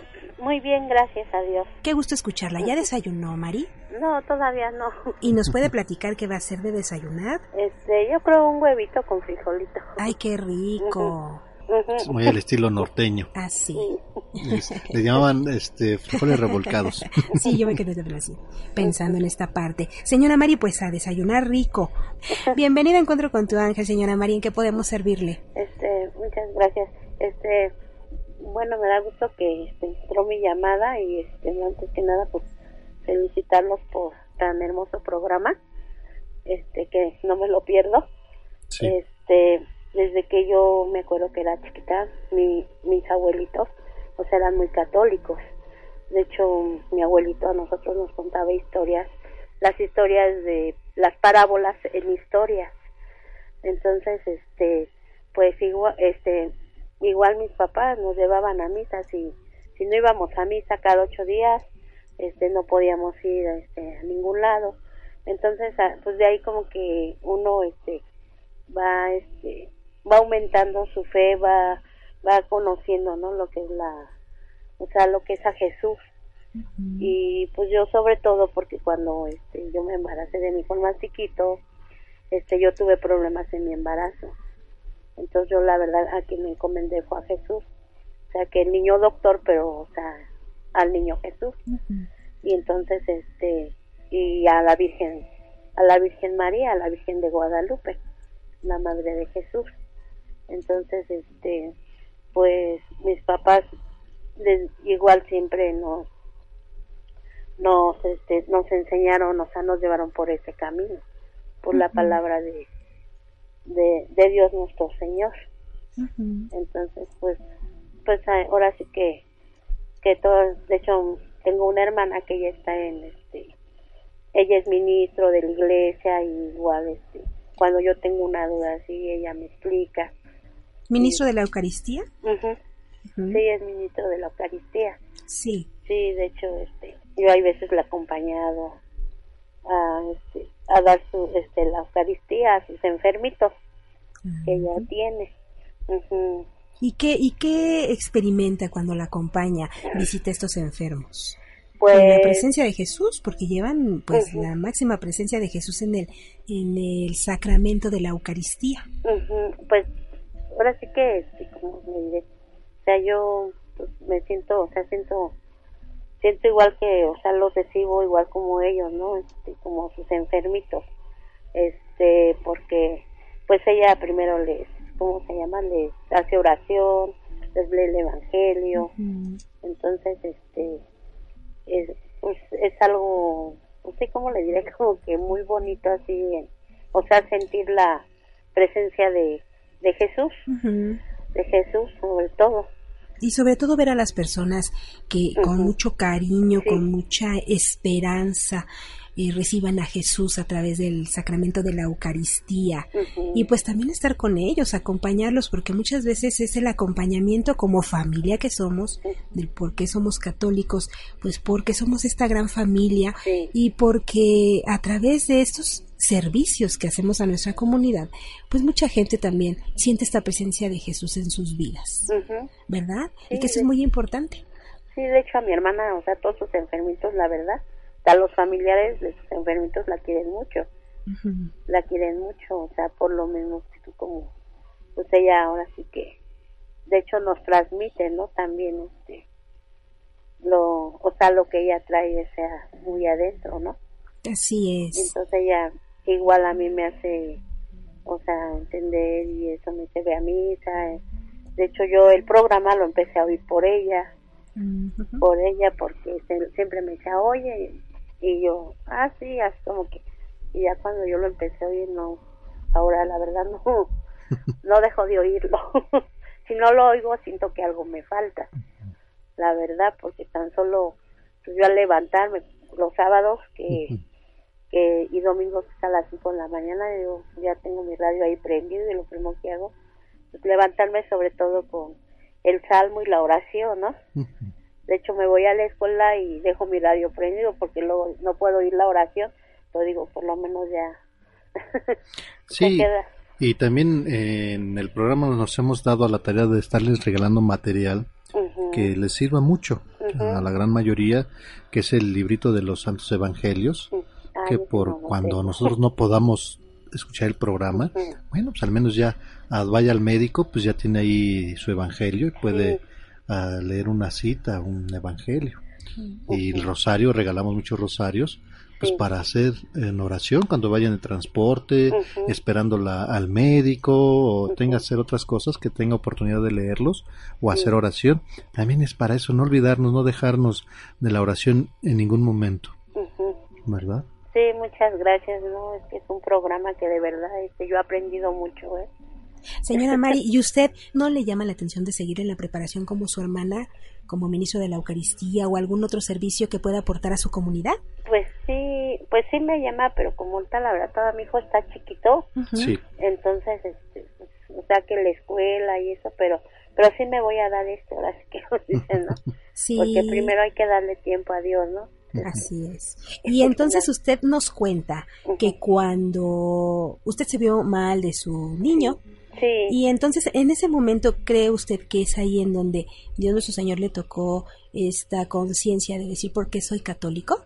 Sí, porque cuando este a mí me, me hicieron cesárea, este de hecho yo ya había comido y a mí me dijeron que era un embarazo, pues sí que era muy complicado y pues yo me encomendé tanto a Jesús, tanto ahora sí que mi fe fue tan tanto dentro de mí que yo no sentí nada, yo ni me dolió mi cuando me abrió mi, mi ahora sí para que naciera el bebé, no no sentí nada. Yo veía que gente tenía mucho frío, yo no sentí nada, nada. Entonces este, yo sentía que, pues yo sentí que, que Jesús estaba a un lado mío, la verdad. Entonces, este, pues yo, ahora sí que yo, este, Jesús para mí, ahora sí como dicen, ¿no? Es todo.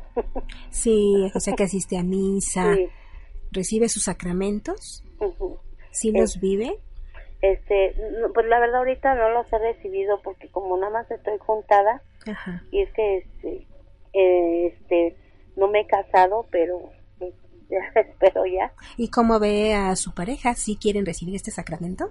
Pues él me, pues sí, me dice que sí, pero espero que ahora sí que igual le pido mucho a Dios para que ahora sí que para que eso este sea posible. ¿Qué es lo que le faltaría? Pues me faltaría eso, recibir el sacramento del matrimonio. ¿Y qué es lo que espera? Pues sí.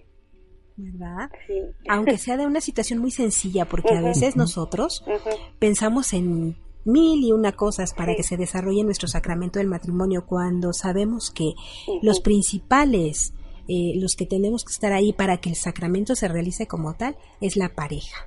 Para que los demás, los que los acompañan a esta gran celebración, pues simple y sencillamente son los testigos de esta unión entre ustedes. Y bueno, que principalmente ustedes se presentan ante Dios nuestro Señor y entonces a Él le piden de una manera muy especial o con él presentan este gran compromiso. Y va a ver que pues no no yo no niego que la vida con usted y con su pareja sea en todos tenemos altas y bajas, pero la presencia de Jesús en nuestra vida, el sacramento matrimonial es uno de los sacramentos que se lleva, que se hace por sí mismo porque es todos los días.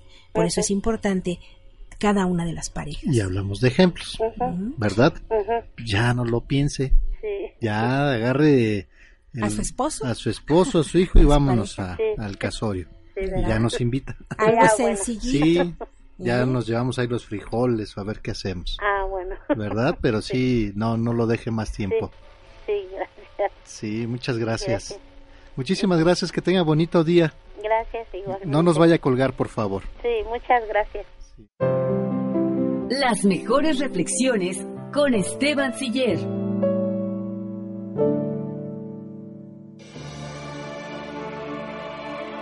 El niño refleja lo que vive. Si el niño vive en un ambiente de críticas, aprende a condenar. Si el niño vive en un ambiente de hostilidad, aprende a ser agresivo. Si el niño vive en ridículo, aprende a ser tímido. Si el niño vive avergonzado, aprende a sentirse culpable. Si el niño vive en un ambiente de tolerancia, aprende a ser paciente. Si el niño vive en un ambiente de aliento, aprende a confiar. Si el niño vive en un ambiente de alabanzas, aprende a apreciar a otros. Si el niño vive en un ambiente de equidad, aprende a ser justo. Si el niño vive en un ambiente de seguridad, aprende a tener fe. Si el niño vive en un ambiente de aprobación, aprende a amarse a sí mismo. Si el niño vive en un ambiente de aceptación y de amistad, aprende a encontrar amor en el mundo. Nosotros tenemos que ir a una pausa y regresamos con más aquí en su programa Encuentro con tu ángel.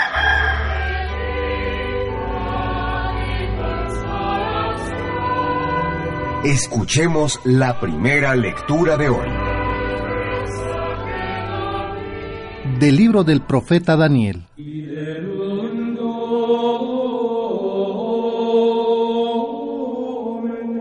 Yo, Daniel, tuve una visión nocturna. Vi a alguien semejante a un hijo de hombre, que venía entre las nubes del cielo. Avanzó hacia el anciano de muchos siglos y fue introducido a su presencia. Entonces recibió la soberanía, la gloria y el reino, y todos los pueblos y naciones de todas las lenguas lo servían. Su poder nunca se acabará, porque es un poder eterno, y su reino jamás será destruido. Palabra de Dios. Te alabamos, Señor. Señor,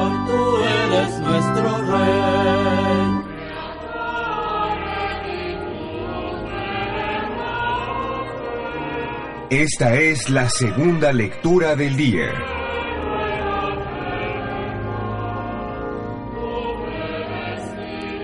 Del libro del Apocalipsis del apóstol San Juan. Hermanos míos, Gracias y paz a ustedes. De parte de Jesucristo el testigo fiel, el primogénito de los muertos, el soberano de los reyes de la tierra, aquel que nos amó y nos purificó de nuestros pecados con su sangre y ha hecho de nosotros un reino de sacerdotes para su Dios y Padre. A Él la gloria y el poder por los siglos de los siglos. Amén. Miren, Él viene entre las nubes y todos lo verán, aun aquellos que lo traspasaron. Todos los pueblos de la tierra harán duelo por su causa. Yo soy el Alfa y la Omega, dice el Señor Dios, el que es, el que era y el que ha de venir, el Todopoderoso. Palabra de Dios, te alabamos Señor.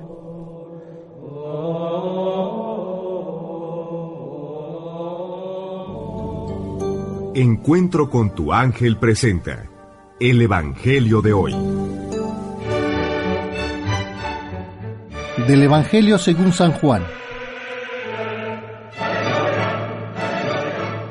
En aquel tiempo preguntó Pilato a Jesús, ¿Eres tú el rey de los judíos? Jesús le contestó, ¿Eso lo preguntas por tu cuenta o te lo han dicho otros? Pilato le contestó, ¿acaso soy yo judío? Tu pueblo y los sumos sacerdotes te han entregado a mí. ¿Qué es lo que has hecho? Jesús le contestó, Mi reino no es de este mundo. Si mi reino fuera de este mundo, mis servidores habrían luchado para que yo no cayera en manos de los judíos. Pero mi reino no es de aquí. Pilato le dijo, con que tú eres rey. Jesús le contestó, Tú lo has dicho, soy rey, yo nací y vine al mundo para ser testigo de la verdad. Todo el que es de la verdad, escucha mi voz. Palabra del Señor.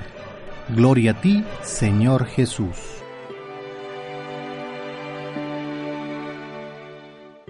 Señor de la vida, tu palabra es la fuente viva Hoy queremos que seas nuestro único Rey, el dueño absoluto de nuestra vida. Como lo dices ante el interrogatorio que Poncio Pilato sometió a Jesús. Jesús respondió afirmando que era rey, pero no de este mundo. Jesús no es rey al estilo que Pilato puede imaginar.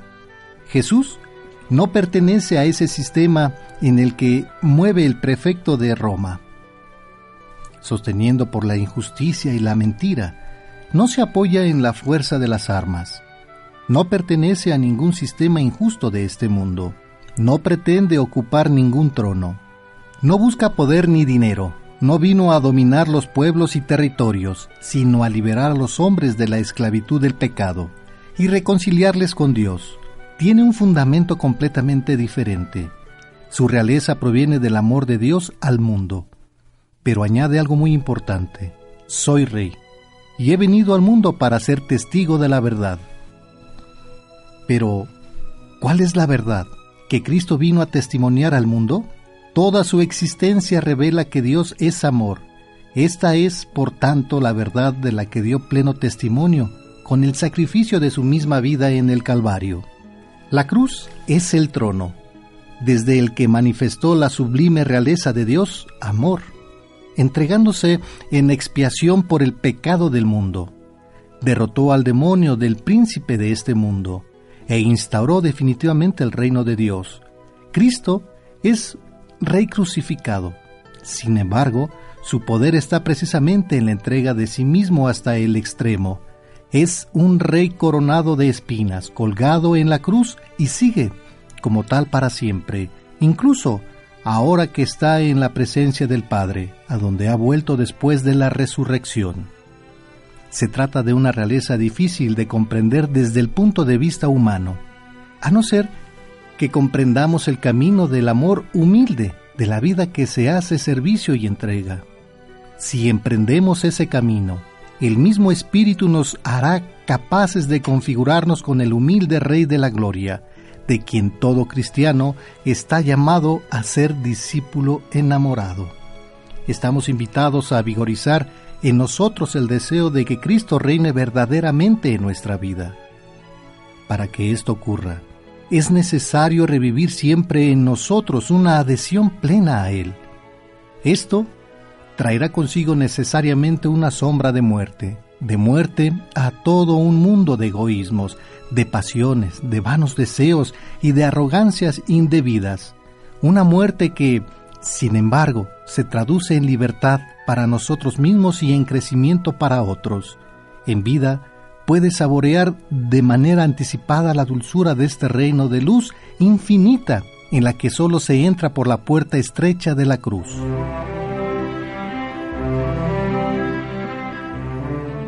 Queridos hermanos, hoy vamos a pedir a Jesús que nos dé la capacidad de perdonar, como Él siendo Rey del universo nos perdona y nos ama. Que no guardemos rencor y que no juzguemos. Haznos generosos para comprometernos a ser los dispensadores de tu paz, de tu perdón, de tu amor.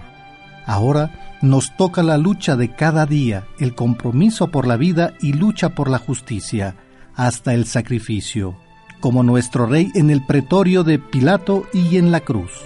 Amén. Escuchas Encuentro con tu ángel. Vamos, Álvaro Obregón. Buenos días, María Columba. Ah, buenos días, señorita Marisela. ¿Cómo está, Mari? ¿Cómo está? Muy bien. ¿Usted cómo se encuentra?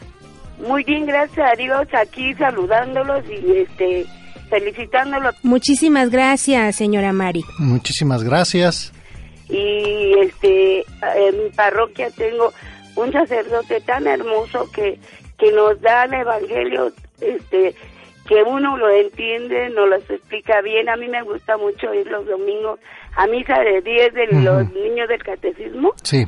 Y el padre es tan entregado y yo no yo no me gusta ir a otro horario de misa porque ahí gozamos, aplaudimos. Es una cosa que usted la vive con una hermosura y el padre es muy este atento con los niños, explica, les explica muy hermoso. Es un padre tan buena gente que nos ha tocado en esta parroquia que no hay con qué pagar a esos esas personas tan tan este que que nos tienen mucha calma, nos tienen cariño, él se presta mucho, yo me yo voy y lo abrazo, a mí me este me llena de gozo. Tuvimos la unción de los enfermos, pasamos con él y se siente una cosa, una paz. Bueno, yo así lo siento, lo vivo, lo gozo.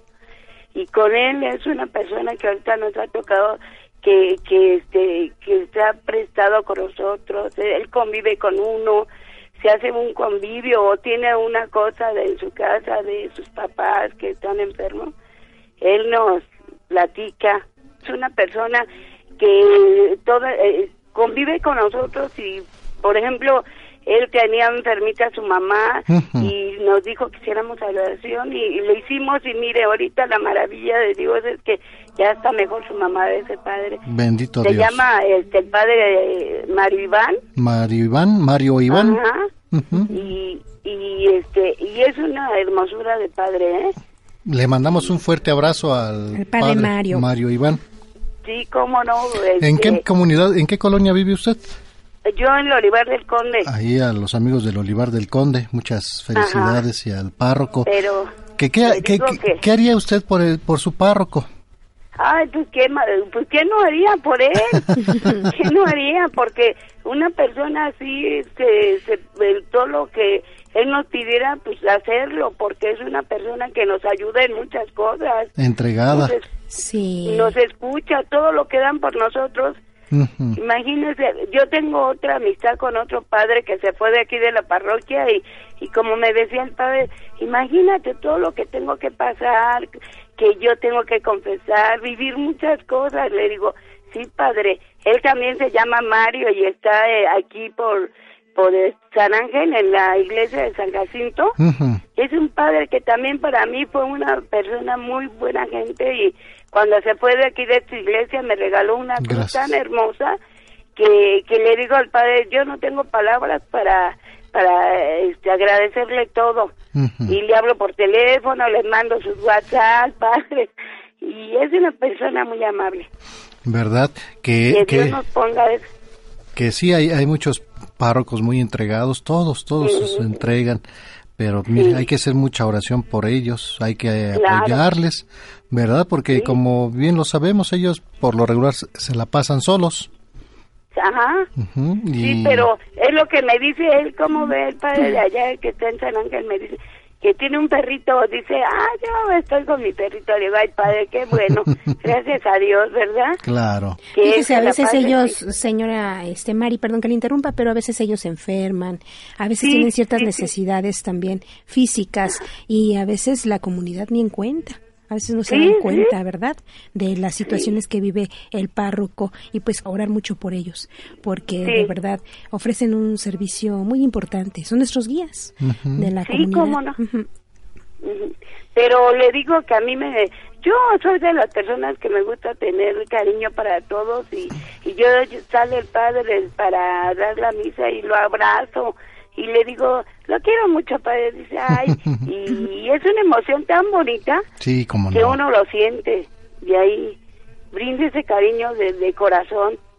Y le digo que el padre Mario, el que está allá en San Ángel, también le hablo por teléfono y me dice, ay, qué bueno, como yo le decía, este, yo me llamo Columba, padre. No, tú eres la güera, güera como güera para pero es una linda persona y también él falleció su papá y me compartió, ¿no? Y yo compartí con él, aunque sea por teléfono, pero fue una cosa muy hermosa. Y digo, ¿qué más queremos? Tenemos una amistad con una persona que está casi pues, con cerca de Dios por todo lo que hacen por nosotros. Y le digo, gracias Señor porque me dices una maravilla de amistad con estos con los padres que, que nos han tocado ahorita eh, eh, aquí en este en nuestra comunidad, pero es una hermosura. Y esas personas debemos de amarlas porque a veces la gente no está contenta. Y digo, qué triste, ¿no? Vamos a ir a la iglesia, pero vamos a ir a ver también, oír la palabra de Dios, alabar al Señor, a ser alegres, a pedir por toda la humanidad cómo estamos, pedir la paz del mundo, pero a veces no lo entendemos. ¿Quién sabe qué quiere la gente? Ya también a la iglesia no va mucha gente. Ya ahí ya cuando ustedes va una mm, mm, se llena. Y acá le digo al padre, ¿qué tristeza da que a veces en la iglesia no se llena ya la iglesia? Sí, porque a veces ya ve que dan las misas y ya no se junta tanta gente. Y eso es triste, es muy triste, ¿verdad? Sí. Hay que apoyar mucho a nuestros párrocos. A todos ustedes, este, los quiero mucho, los he oído ya tienen como ocho años y he llevado día con día este, la palabra de Dios como ustedes, tú no las estás, yo le hablo de tú, de usted, ya ni sé, enseñando y es una cosa maravillosa. Y también con don Mario, el día de que hicieron la misa en Coyacán, le, le puse, este, dije, don Mario, siempre cuando estoy triste digo, ay, señor Mario, ay, por ahí, este, pida por mí, que esté usted en el cielo, gracias, este, que, que lo conocí, y, y todos tenemos algo de, de él, yo creo, ¿no? Claro. De todo lo que él nos decía, pero siempre este, hacerle una oración, estar con, con, con Dios para que también Dios nos escuche. Y le digo, pedir por la humanidad que ahorita la situación está muy, cada día, ¿no? Que, que pasemos en donde quiera hay muchas cosas, pero día con día nosotros hacernos oración por todos, siempre, siempre acordarnos de toda la, la humanidad, sobre todo porque cada día nosotros en cada familia tenemos problemas, pero no como se está viendo en, este tantas situaciones que se están viendo cada complicadas, ¿verdad? Pero hay que tener esa confianza plena en Dios nuestro Señor, donde pues Él es el camino, la, verdad y la vida. Que nosotros cuando eh, tengamos esa, esas frases, ese mensaje que Jesús nos mandó, y que nos dio, cuando lo tengamos bien presente en, nuestro, en nuestra mente y en nuestro corazón, créame que vamos a cambiar muchas cosas y poco a poco va a ir mejorando nuestra vida. Sí, ¿verdad? Mejores personas, mejores pensamientos, debe de haber un resultado siempre, ¿verdad? Sí, sí, cómo no. Y usted tomó un punto muy importante, la necesidad de la oración en estas circunstancias de nuestro tiempo actual, en donde, pues ya sabes, se caracterizan por muchas cosas. Hay lugares en donde está la escasez de sacerdotes, donde no los hay son muy escasos y también por pues la existencia de estas parroquias, ¿verdad? Que en algunos lugares hay sobrepoblación y en otros están las personas, pero los párrocos, pero pues faltan los feligreses. Entonces es hacer mucha oración por todo este encuentro con Cristo a través de nuestros párrocos. Y que seamos todos en comunidad, como para pensar en el párroco, en nosotros y en el bienestar de todos. ¿Verdad? Y en oración en conjunto, pues es un trabajo que no lo puede hacer solamente el párroco, ah, ¿verdad? Es en comunidad, por eso el nombre lo dice, y vamos a hacer mucha oración por ellos, vamos a apoyarles en lo que podamos, en los tiempos que nosotros podamos, con mucho gusto. Es un trabajo que hacemos eh, para Dios, no esperamos nada a cambio más que estar bien, ¿verdad? El otro día estaba pensando, dije, le voy a decir al párroco que vengan ustedes. No, pero es una, una iglesia muy pequeña. Dije, uh, si viene mucha gente, ¿a dónde van a estar? ¿Verdad? en una comunidad pequeña Dios está. En todos lados cabemos. Cabemos todos. Todos nos acomodamos ahí. sí. ¿Verdad? A donde sea. claro. Señora María Columna, oiga, muchísimas gracias. Que Dios nuestro Señor esté con usted, con toda su familia. Gracias por los abrazos, gracias por los por los mensajes que nos dio. De verdad, muchísimas gracias. Vamos a un corte comercial y regresamos aquí en su programa Encuentro con tu ángel. Te invitamos a que nos visites en la página de internet www.encuentrocontuangel.com. Y nos vamos a Ciudad Nezahualcóyotl. Donde nos acompaña Gloria Frías. Gloria, muy buenos días. Buenos días, señorita. ¿Cómo está usted, Gloria? Pues mire, yo estoy bien y yo quería hablar para decir unas cosas de los párrocos. Bienvenida, qué gusto escucharle. Mire, mire usted, yo para mí el párroco de aquí de mi colonia está en representación de Dios para nosotros. Por eso yo cuando antes que iba a la iglesia, porque ahora no puedo caminar porque ando en una andadera, no puedo salir y me puedo caer. Pero cuando yo iba a la iglesia, yo me sentaba hasta adelante a la iglesia, todos los domingos iba, hasta me bañaba, todos los domingos me bañaba para estar presente con Dios por medio del párroco que hablaba y nos decía los evangelios. Es lo que me gustaba a mí oír y estar ahí con todos mis hermanos, porque para mí son mis hermanos todos los que van a la iglesia. Claro y este y pues yo estaba ahí con ellos.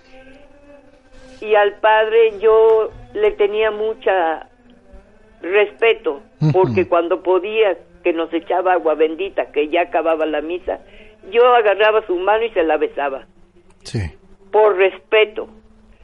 Y y y yo pensaba pienso si no pude besarle aunque sea la mano que le pudiera besar a mi Padre Jesús. Y siempre me fue bien con él. Siempre estuve bien en las en las misas. Mi esposo no quería ir porque este estaba muy cansado y que todos los días se levantaba a las cuatro de la mañana y se iba a las cinco al trabajo y él no iba, pero yo sí me iba temprano, me iba a la misa de ocho, no faltaba, o misa de siete, pero no faltaba, todos los domingos. Después me hice, me estuve en una congregación del Sagrado Corazón de Jesús, de la Virgen del Perpetuo Socorro, iba entre semana a la iglesia. Murió mi esposo y seguí yendo a la iglesia iba con mis hijitos porque tuve dos hijos, iba con mis hijos a la iglesia y ya este, pues ya después quedé ya grande y todo, ya mis hijos me llevaron a operarme de mis rodillas, me operaron de mis rodillas, me operaron de mi cadera después y ya después ya no pude ir solo a la iglesia ni con el bastón después iba, pero me caía mucho y dijo el doctor que me tenían que poner una andadera. Sí. Y ya después con la andadera, pero me caía varias veces con la andadera y me dijeron mis hijos, mira mamá, mejor ya no salgas. Entonces venía una señora a darme la comunión. Pero lo bonito que fue eso, bueno, no bonito, pero sí, este, me operaron, pero mire usted, no sentí ni un dolor. Y yo, cuando salió un señor de que lo operaron de sus rodillas con unos gritos, y yo le dije, señorita enfermera, déme una pastilla. No, dice, si usted no le duele nada. No, pero mire usted cómo está el, el señor. Después me va a doler a mí. No, mire, dos veces me operaron de las rodillas. Bueno, las dos rodillas. Sí. No tuve un dolor, pero antes de la operación me entregué al Señor, a la Virgen María. Les pedí mucho por mis hijos y por mí que saliera bien y que no me doliera porque era bien, bien llorona por los dolores. Mire usted, no me dolió nada, se lo juro, así que no me dolió nada. También de mi cadera. Me dolía más cuando me, me este, curaba ya que las curaciones de que me ponían un, un lienzo, un, un plástico para que no me entrara el agua cuando me bañaban. Me dolía más la tela adhesiva que me quitaban que las que la que lo que me habían operado. ¿Y usted cree que no le voy a tener no le voy a dar gracias diario a mi Padre Santísimo todo lo que hizo por mí? Claro. Y mire usted, nunca tuve nunca estuve en cama cuando estuve con mi esposo. Nunca estuve en cama. Él también nunca tuvimos enfermedades. Mis hijos, rara es la vez que le daba la gripa. Y yo, mire usted, nunca me he enfermado de la gripa. Y ya tengo 83 años. y, y por eso le doy, temprano le doy gracias a mi padre y pongo luego luego el radio con ustedes porque a ustedes los quiero como unos hijos como unos hermanos que me alimentan el oído todos los días porque ya no puedo ir a la iglesia. Y mis hijos pues viven retirados y no me pueden llevar. Y este y eso es lo que yo le quería decir que yo con mi padre con mi padre Jesús diario le rezo, diario lo ensalzo, diario a mis a todos los padres pido por ellos, por por ellos y por los que están enfermitos. Le rezo a mi Padre Jesús para que los les mande su alivio, porque ellos son como un Jesús. Yo los veo así como un Jesús para mí. Cuando llegan a llevarme mis hijos así que pueden a la iglesia, no me puedo hincar, pero me salen las lágrimas de estar viéndolo cómo está oficiando la misa y los quiero mucho a ellos. Y a ustedes también los quiero porque me, me siento bien al estar oyéndolos. Y todos los días le pido a Dios por todos ustedes, por los que andan en la calle, por los que se van a trabajar temprano, por todos. Y yo pues le doy gracias a Dios que amanezco bien, aunque ando con mi andadera, pero pero bien, gracias a Dios. Ándele. Ay, me da gusto. Aunque llueva, aunque haga sol, aunque no haga sol, que esté nublado, le doy gracias a Dios que estoy bien y que estamos bien todos.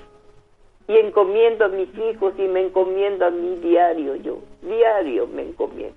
Y mire usted, estoy bien, ahorita estoy ahorita hablando con usted, estoy aquí sentada porque está retiradito el teléfono, puse la sillita y aquí estoy hablando con usted y le doy gracias a Dios por todo eso. Claro, y que hay que darle hay que darle gracias a Dios por todo lo que nos da.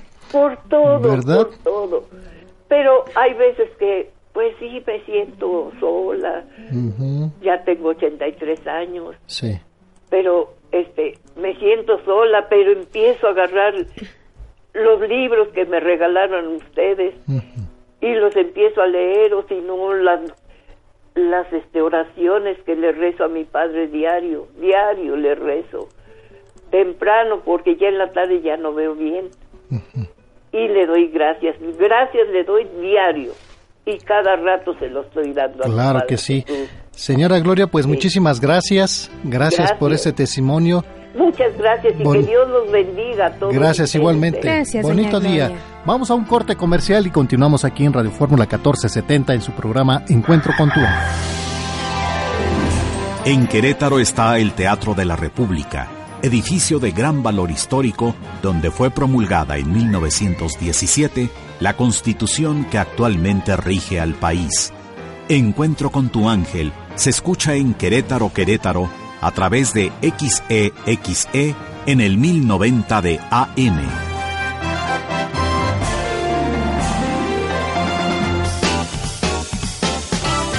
Sigue disfrutando de Encuentro con tu ángel desde la Ciudad de México. Radio Fórmula 1470.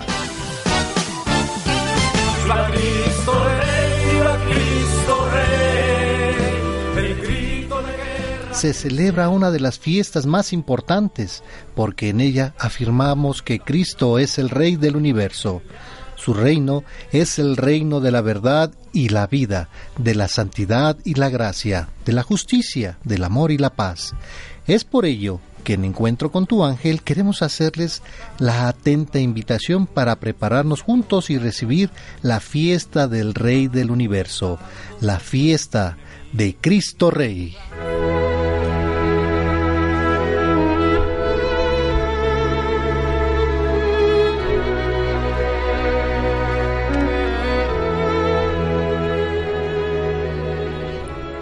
Como seguramente ya sabes, la fiesta de Cristo Rey fue instaurada por el Papa Pío XI el 11 de marzo de 1925.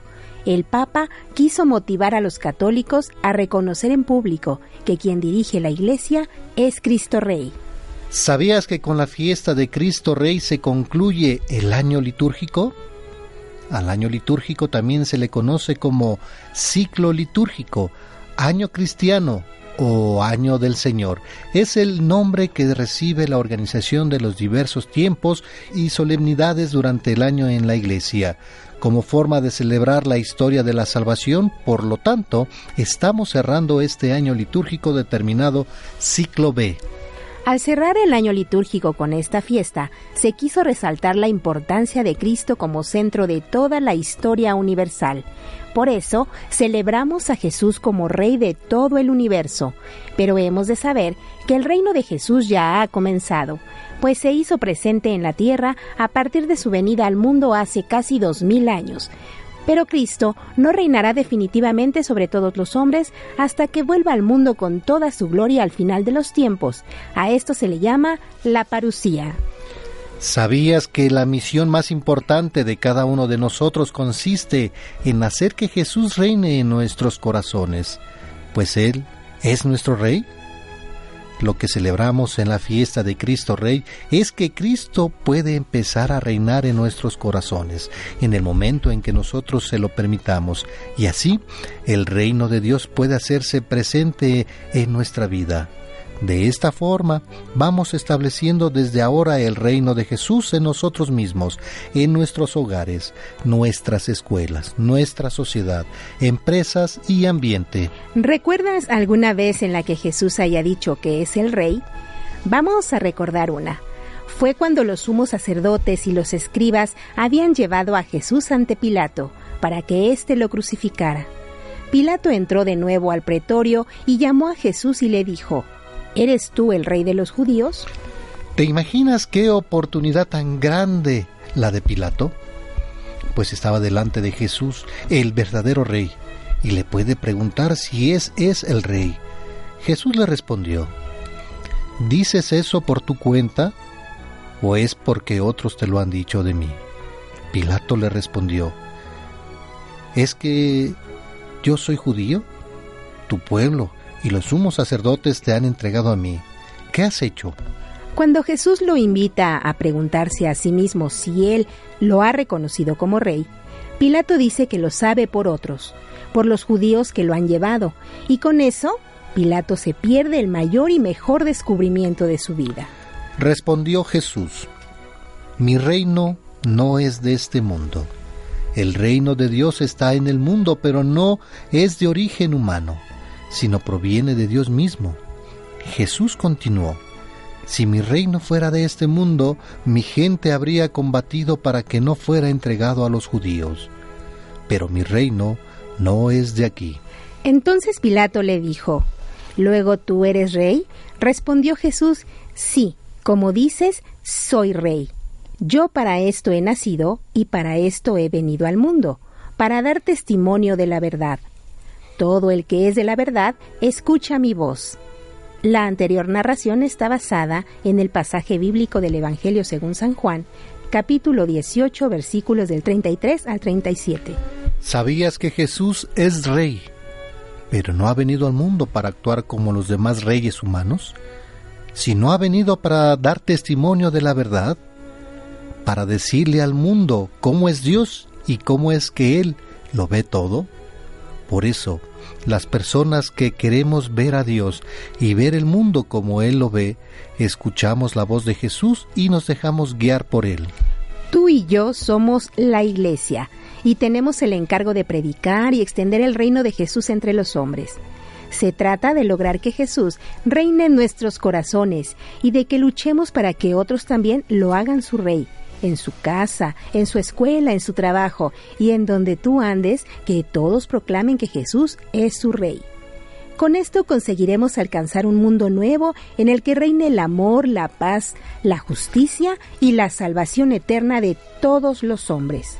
Para lograr que Jesús reine en nuestra vida, en primer lugar, debemos conocerle más.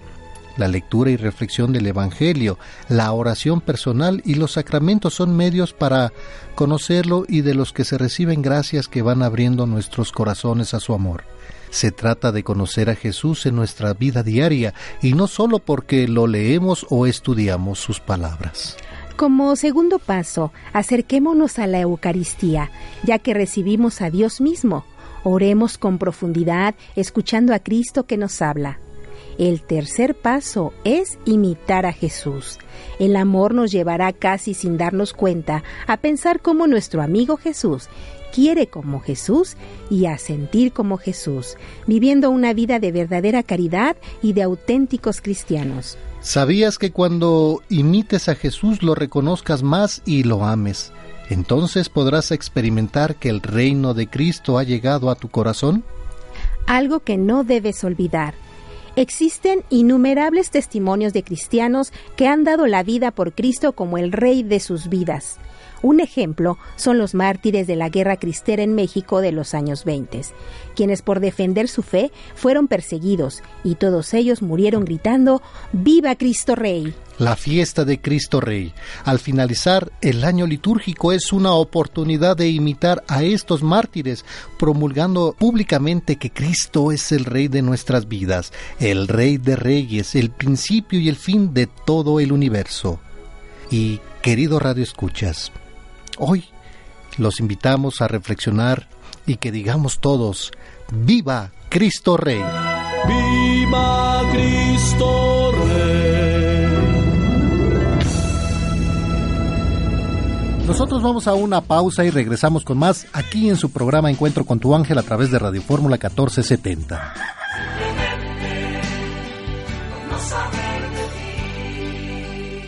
Y nos vamos a la delegación Iztapalapa. Donde nos acompaña Petra Hernández. Señora Petra, muy buenos días. Buenos días, Mari, ¿cómo está usted? Muy bien, gracias a Dios. ¿Usted cómo se encuentra?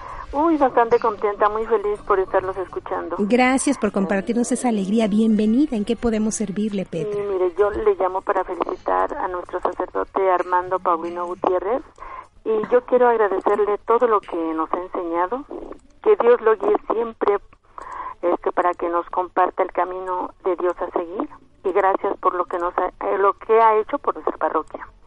Que Dios lo ilumine siempre y le dé mucha sabiduría para que pueda guiar al rebaño que tiene eh, pues por cuidar. Y que pues le digo, nosotros luego pues sí no hacemos caso, ¿verdad? De lo que ellos nos invitan, bueno, en este caso nuestro párroco, nuestro este señor cura, nos invita y pues le digo, soy una de las que luego no asisten, pero este hace mucho y que Dios lo guíe siempre, que lo cuide mucho y a todos los sacerdotes porque también los sacerdotes pues sufren mucho, ¿no? Porque llegan a, a sus parroquias donde los mandan, luego la, las personas no los aceptan. No me no me cuento en ellos porque mire, escuché que dicen, bueno, los sacerdotes escuchan, este sufren mucho. De a ellos a donde van, como dice la palabra de Dios, nadie es profeta en su misma tierra, ¿no? Entonces, pues nosotros debemos aceptar a nuestro párroco como como él sea, adaptarnos a él. Porque cada uno tiene su forma de enseñar. Hay unos, pues, muy alegres y otros más serios. Pues decir, bueno, yo de allá de donde soy, en Michoacán, ah, tenemos un sacerdote que pues la gente pues no muy bien lo acepta y pues hay gente mala que le hace daño. Entonces, no, pues yo le pido a Dios por ellos y, y hacer mucha oración por nuestros sacerdotes mucha mucha oración por los sacerdotes y pues que Dios los cuide siempre para que, le digo, nos compartan el amor de Dios. Y a ustedes les quiero agradecer y felicitarlos también. Gracias a Dios. Gracias a Dios y le digo gracias al señor Mario que inició este programa, que en paz descanse por lo que nos enseñó. Me siento muy feliz y contenta cuando también pasan este de lo del señor Mario, de lo que él hacía en el programa. Claro y se pone, se pone diario, diario, pocas cositas, pero lo, Mario sigue estando aquí con nosotros. Bueno, trato de escuchar el programa, no, a veces no desde las seis de la mañana. No, sí ponemos este, alguna reflexión, alguna lectura, algún poema. Hay tantas cosas que ponemos de Mario, de Esteban Siller, de eh, Memo, de, de todos, pero sí, sí, sí aparece. Que lo seguimos recordando. Y sí, ¿verdad? Que Dios les dé a ustedes mucha sabiduría, a usted y a todo su equipo. Muchísimas gracias. Que Dios nuestro Señor esté con usted y con toda su familia. También con ustedes y muchas gracias. Gracias, bonito día. Y hablemos de la misa. La misa celebrada por los sacerdotes no es más que la actualización aquí y ahora de la misa permanente de Jesús. Algunos autores, en vez de decir que el sacerdote hace presente o actualiza el sacrificio de Cristo, prefieren decir que el sacerdote se hace presente aquí y ahora al único sacrificio de Cristo que se prolonga a lo largo de los siglos. Para poner un ejemplo, nosotros solemos decir que el sol sale todos los días, pero el sol no sale, está aquí. Es la tierra la que va a su encuentro, la que se hace presente a él y así participa cada día de sus beneficios. De la misma manera podemos decir que el sacerdote en cada misa nos lleva, nos hace presentes a ese único sacrificio de Cristo, que ya está ahí permanentemente, al igual que el sol, pero que no podemos disfrutarlo hasta que se celebra la misa aquí y ahora por medio del sacerdote. Muchos autores dicen que la misa es el memorial del infinito amor de Dios una hermosa definición que quiere decir que el amor infinito de Dios se hace presente entre nosotros en el momento de la celebración de la misa por el sacerdote, de modo que Dios derrama su infinito amor sobre nosotros por medio del Espíritu Santo. El Espíritu Santo realiza en la misa la transformación del sacerdote en Cristo. Durante la misa el sacerdote podría decir, ya no vivo yo, es Cristo quien vive en mí. Lo leemos en Gálatas 2, versículo 20. Entre los dos hay una especie de transustanciación, pues Cristo se apodera de todo su ser para poder celebrar con Él y en Él. El beato Juan Pablo II decía que el sacerdote celebra la misa in persona Christi, o sea, en la persona de Cristo, que quiere decir más que en nombre de o en vez de Cristo.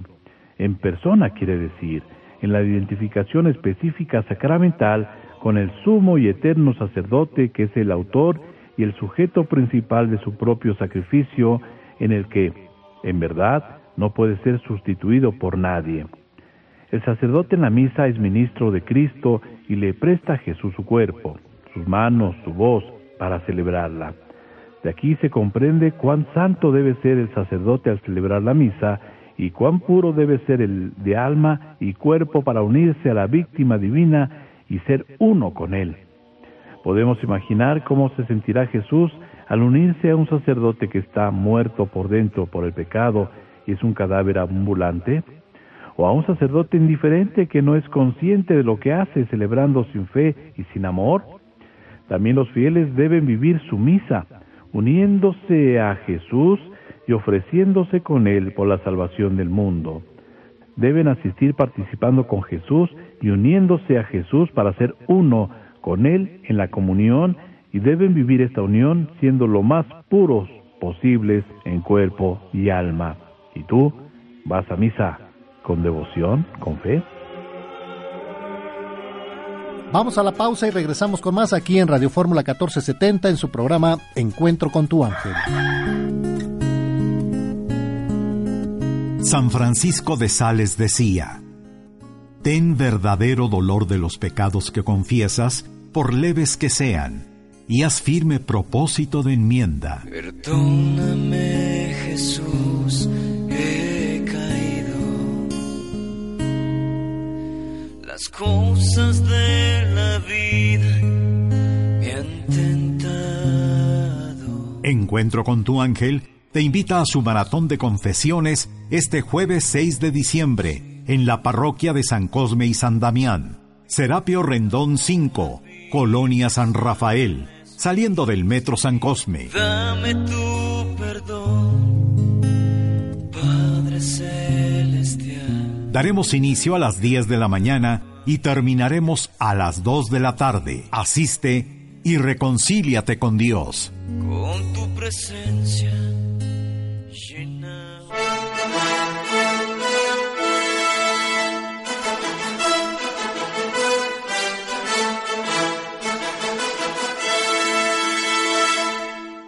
Josué.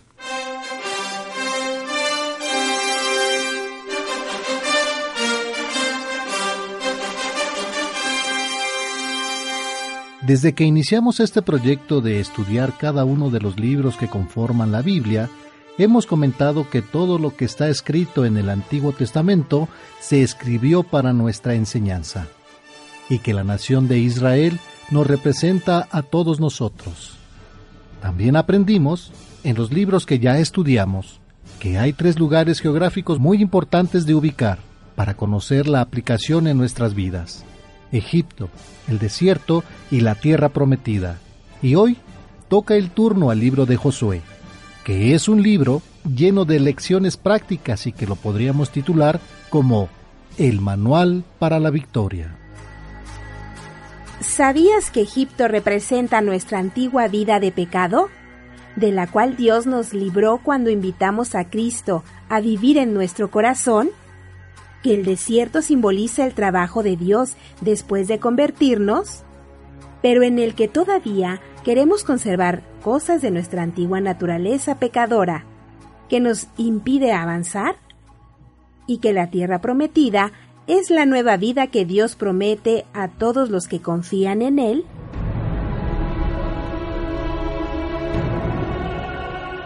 El libro de Josué lo vamos a dividir en tres bloques principales para facilitar su comprensión.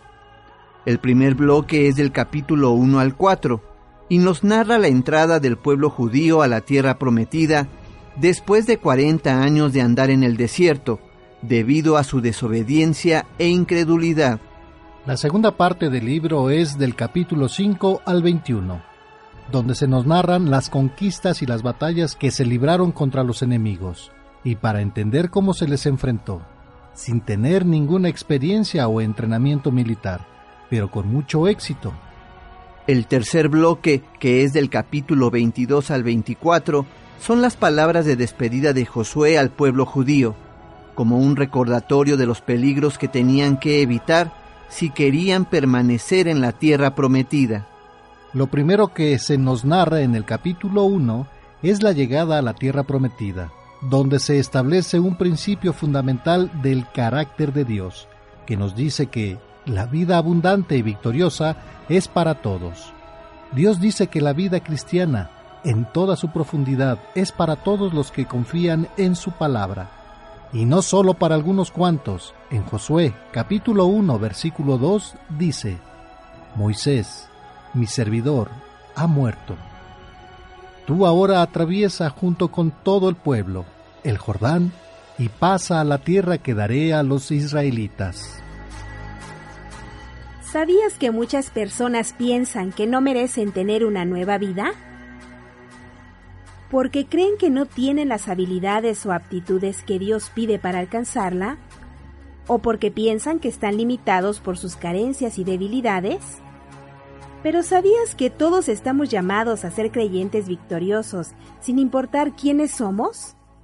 Que la tierra prometida es una vida por fe, en la que solo tenemos que creer que Dios es el que lo va a hacer en nosotros? Dios quiere que sepas que no hay problema en tu vida que Él no pueda solucionar, pero que tal vez esto no ha sucedido porque no lo has buscado con sinceridad, o no lo has involucrado en todas las áreas de tu vida, o porque no has orado con intensidad.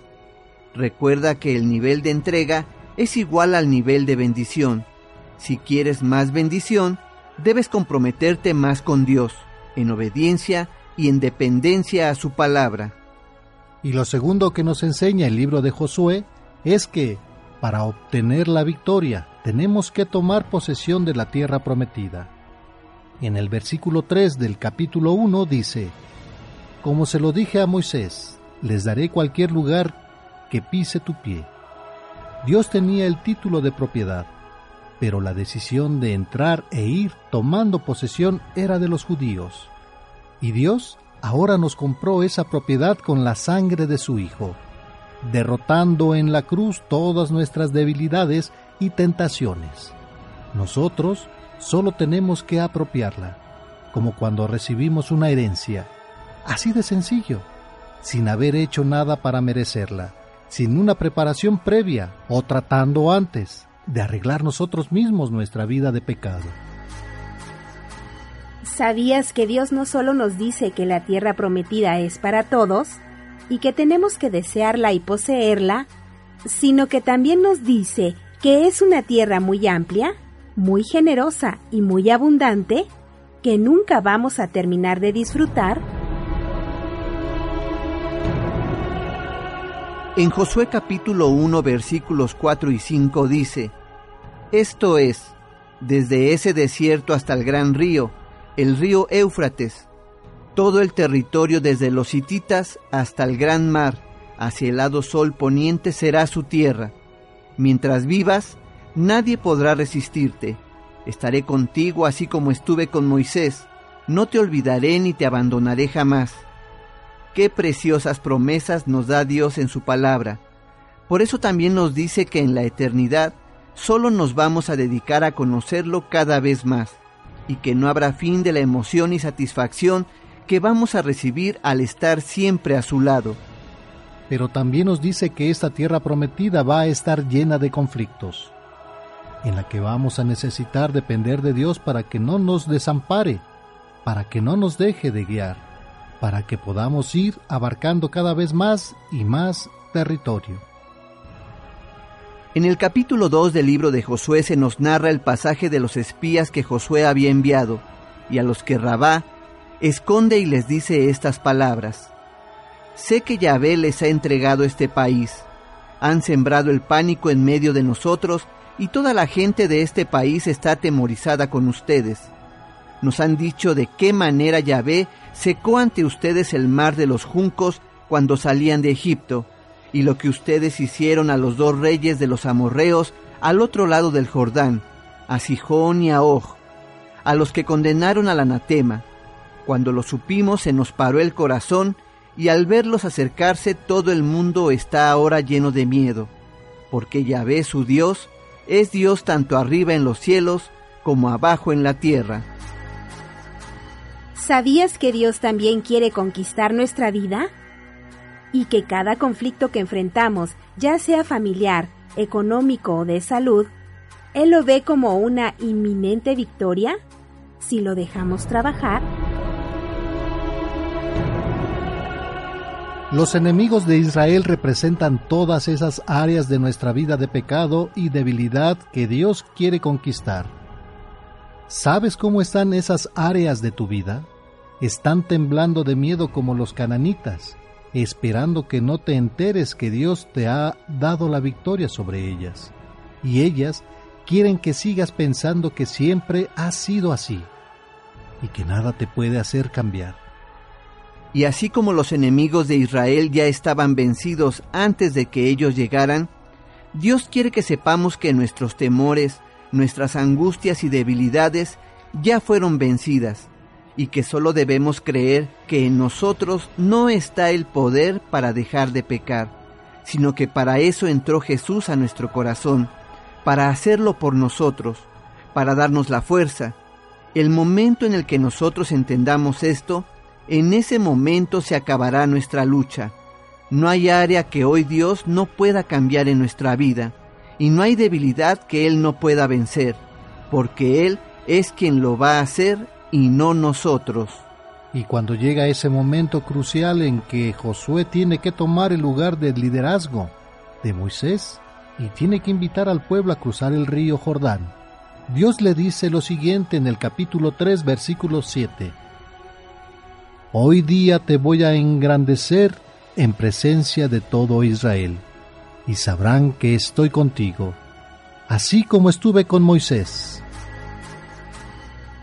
¿Sabías que así como se abrió el Mar Rojo, así también se abrieron las aguas del río Jordán? Para demostrarles a los judíos y a nosotros también que el mismo Dios de Moisés ahora también es nuestro Dios, que no hay diferencia y que si creemos igual que ellos, veremos los milagros suceder en nuestras vidas, que no olvides que la tierra prometida se cruza por fe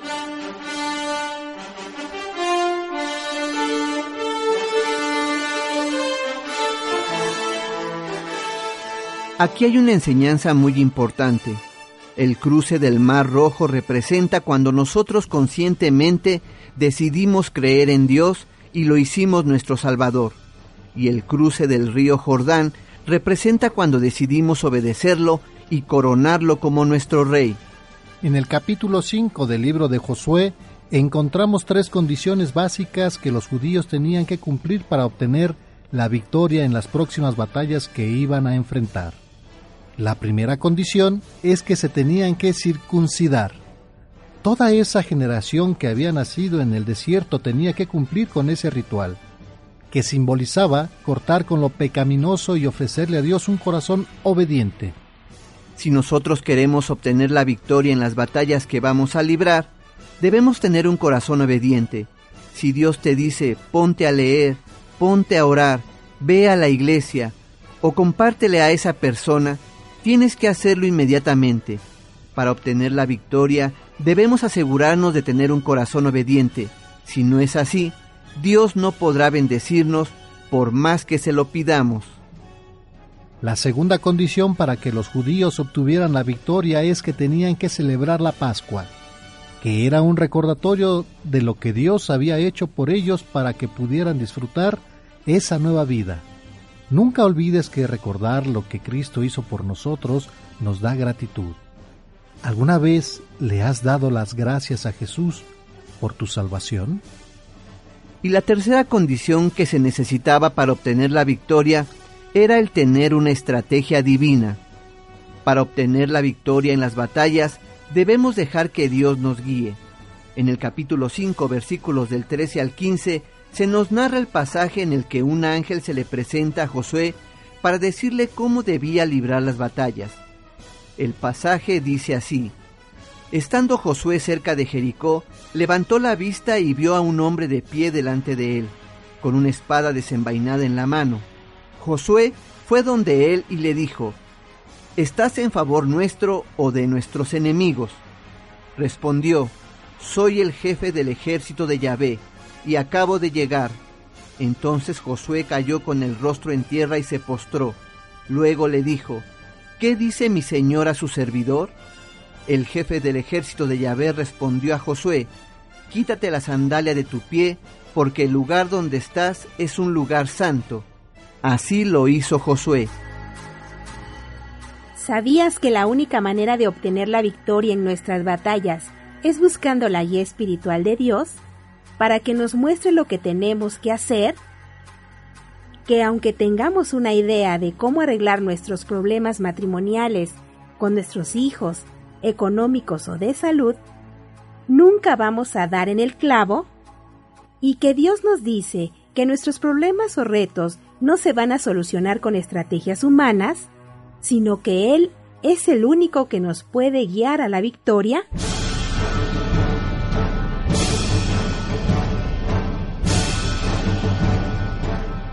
El libro de Josué nos dice que los judíos entraron a librar tres batallas principales, que todos los creyentes también vamos a enfrentar a lo largo de nuestra vida.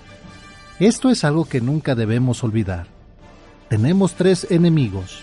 El primero es el mundo, que representa al sistema social que nos rodea y que nos invita a vivir por otras cosas contrarias a las de Dios, a darle más importancia a las cosas que no sean espirituales, basadas en el aspecto físico, las riquezas, el conocimiento y las habilidades humanas. El segundo enemigo que tenemos es Satanás, que solo tiene en la mira el hacernos tropezar para que Dios no pueda usarnos, neutralizarnos con algún pecado que nos tenga atorados, para que no podamos disfrutar de la vida abundante a la que Dios nos ha llamado y que no podamos llevar a otras personas a la conversión. El tercero y más peligroso enemigo de los creyentes somos nosotros mismos. ¿Por qué? Porque tenemos una naturaleza corrompida a la que le atrae el pecado y a la que menos importancia le damos. Ni el mundo ni el diablo nos pueden hacer nada si nosotros no cooperamos. Por eso, a este enemigo es el primero que debemos mantener bien controlado. ¿Sabías que Jericó representa al mundo? Y que sus murallas son todas esas barreras que parecen impenetrables y que nos impiden ver lo sencillo del mensaje de salvación de Dios?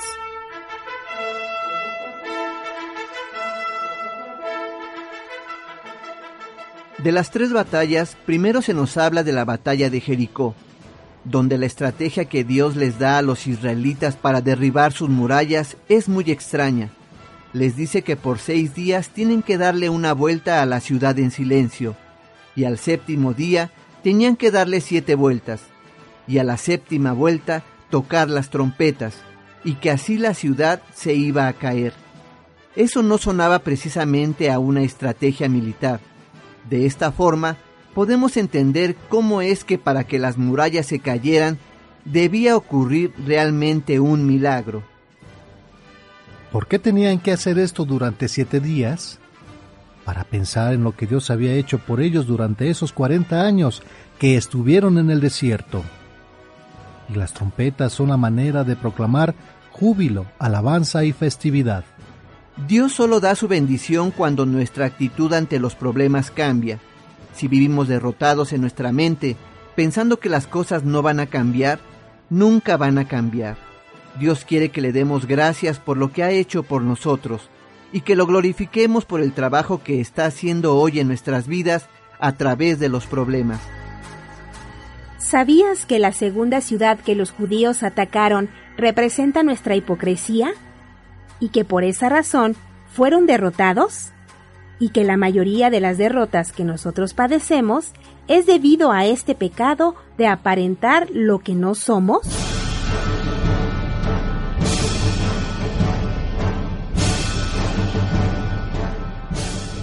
La segunda ciudad que atacaron los judíos fue la ciudad de Hai, donde fueron derrotados por un pecado que uno de ellos, llamado Acán, había cometido, tomando y escondiendo un lingote de oro y un manto babilónico, pensando que nadie se iba a dar cuenta.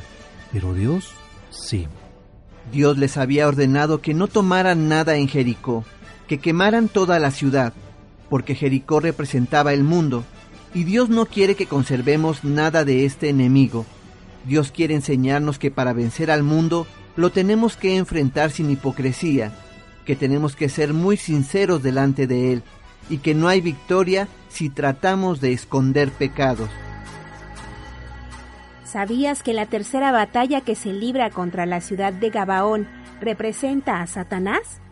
Y que el trabajo de este engañador es hacernos ver algo supuestamente bueno en lo que Dios ha establecido como malo?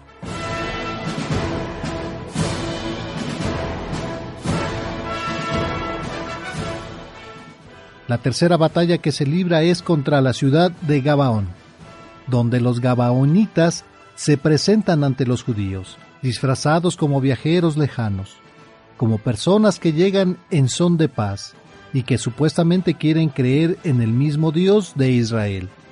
Aquí la enseñanza es que la mayoría de nosotros pecamos porque de alguna manera le vemos algo bueno a lo malo, y que Satanás quiere engañarnos, haciéndonos pensar que la mentira sí nos funciona, que el robo sí nos beneficia y que el placer físico también nos satisface. Pero si realmente viéramos el pecado como lo ve Dios, que tuvo que mandar a su Hijo a morir por el daño que nos hace, ya no pecaríamos.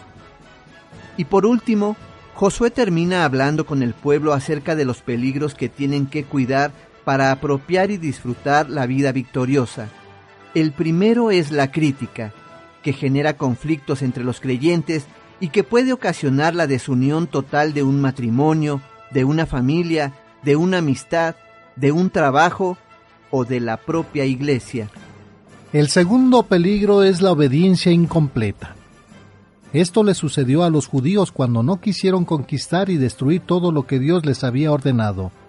Y esas poblaciones que ellos perdonaron después fueron causa de muchos problemas, porque tenían ídolos falsos y costumbres contrarias a Dios, a las que los judíos terminaron imitando también. Cuando nosotros perdonamos en nuestra vida lo que sabemos que está mal, nos va a ocasionar muchos dolores de cabeza y va a limitar la bendición de Dios. Dios no acepta la obediencia parcial. Para Él solo hay obediencia o desobediencia. ¿Sabías que el vivir la vida abundante en Cristo es un proceso continuo? Que diariamente tenemos que cultivar nuestra relación con Dios para permanecer en esa victoria? ¿Que debemos mantenernos cerca de Dios oyendo su palabra e involucrándolo en todas las áreas de nuestra vida para que pueda bendecirnos? Y el tercer aspecto que los judíos debían cuidar era que la decisión de depender de Dios debía ser diaria. En Josué, capítulo 24, de los versículos 16 al 20, dice, Entonces Josué dijo al pueblo, ¿Podrán ustedes servir a Yahvé? porque es un Dios santo, un Dios celoso. Él no perdonaría las infidelidades y los pecados de ustedes. Si abandonan a Yahvé para servir a dioses extranjeros, Él también cambiará. Les hará el mal y los exterminará después de haberles hecho el bien. Estas son las últimas palabras del libro y de Josué, donde Él se despide y les dice que no olviden estos principios, que no bajen la guardia, que si quieren disfrutar de esta nueva vida, tienen que cumplir estos requisitos, obediencia, un corazón entregado, una sencilla dependencia de Dios, y que Dios va a hacer el milagro de vencer a sus enemigos. Dios quiere que entendamos que Él es quien va a librar nuestras batallas, que lo único que nos pide es que lo busquemos y dependamos de Él, leyendo nuestra Biblia, orando en todo momento y sirviendo a nuestra iglesia, que la vida victoriosa es para todos, y que es el mismo Dios de Moisés, el mismo Dios de Josué, el que quiere hacer los milagros en tu vida. Pero Josué descubrió que la gente estaba muy confiada en sí misma, y les dice que fracasarán porque el creyente más vulnerable para caer es el creyente que se siente seguro, porque se descuida, porque deja de buscar a Dios y deja de depender de Él totalmente. Y ahí es cuando el mundo y Satanás empiezan a hacer estragos. Y por eso el libro que sigue de Josué es el libro de jueces, que es el libro de la derrota. Y de ahí la importancia del orden de los libros que conforman la escritura y que seguiremos estudiando aquí en su programa Encuentro con tu ángel.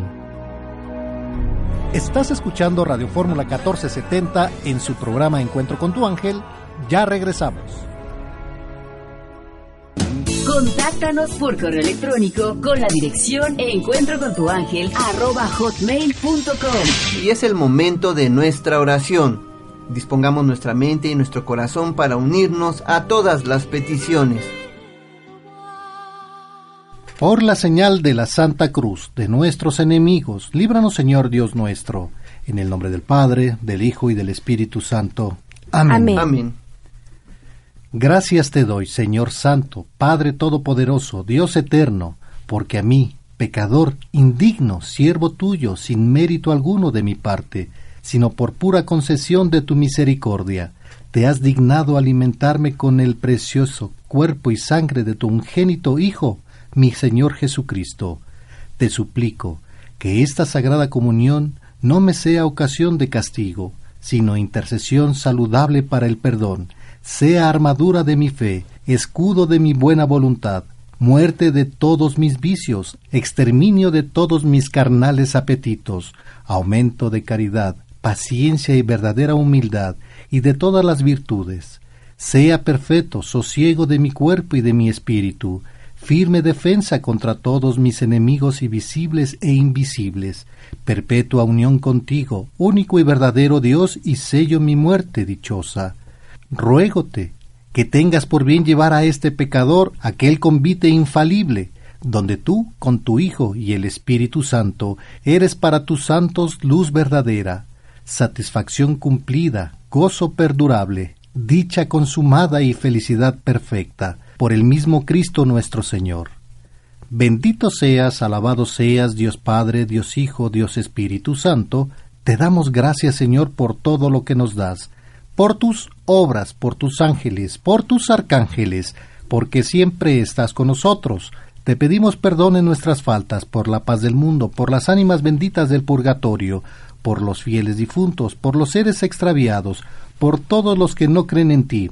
Te pedimos por todos los sacerdotes, por todas las personas que van camino hacia ti, por los niños, por las familias, por los enfermos, por los que están en los hospitales, los que están en la cárcel, por los inmigrantes, por todos nuestros radioescuchas y sus necesidades, que tú conoces bien, Padre bueno y misericordioso. Te pedimos por el Papa, por la Iglesia, por los animalitos.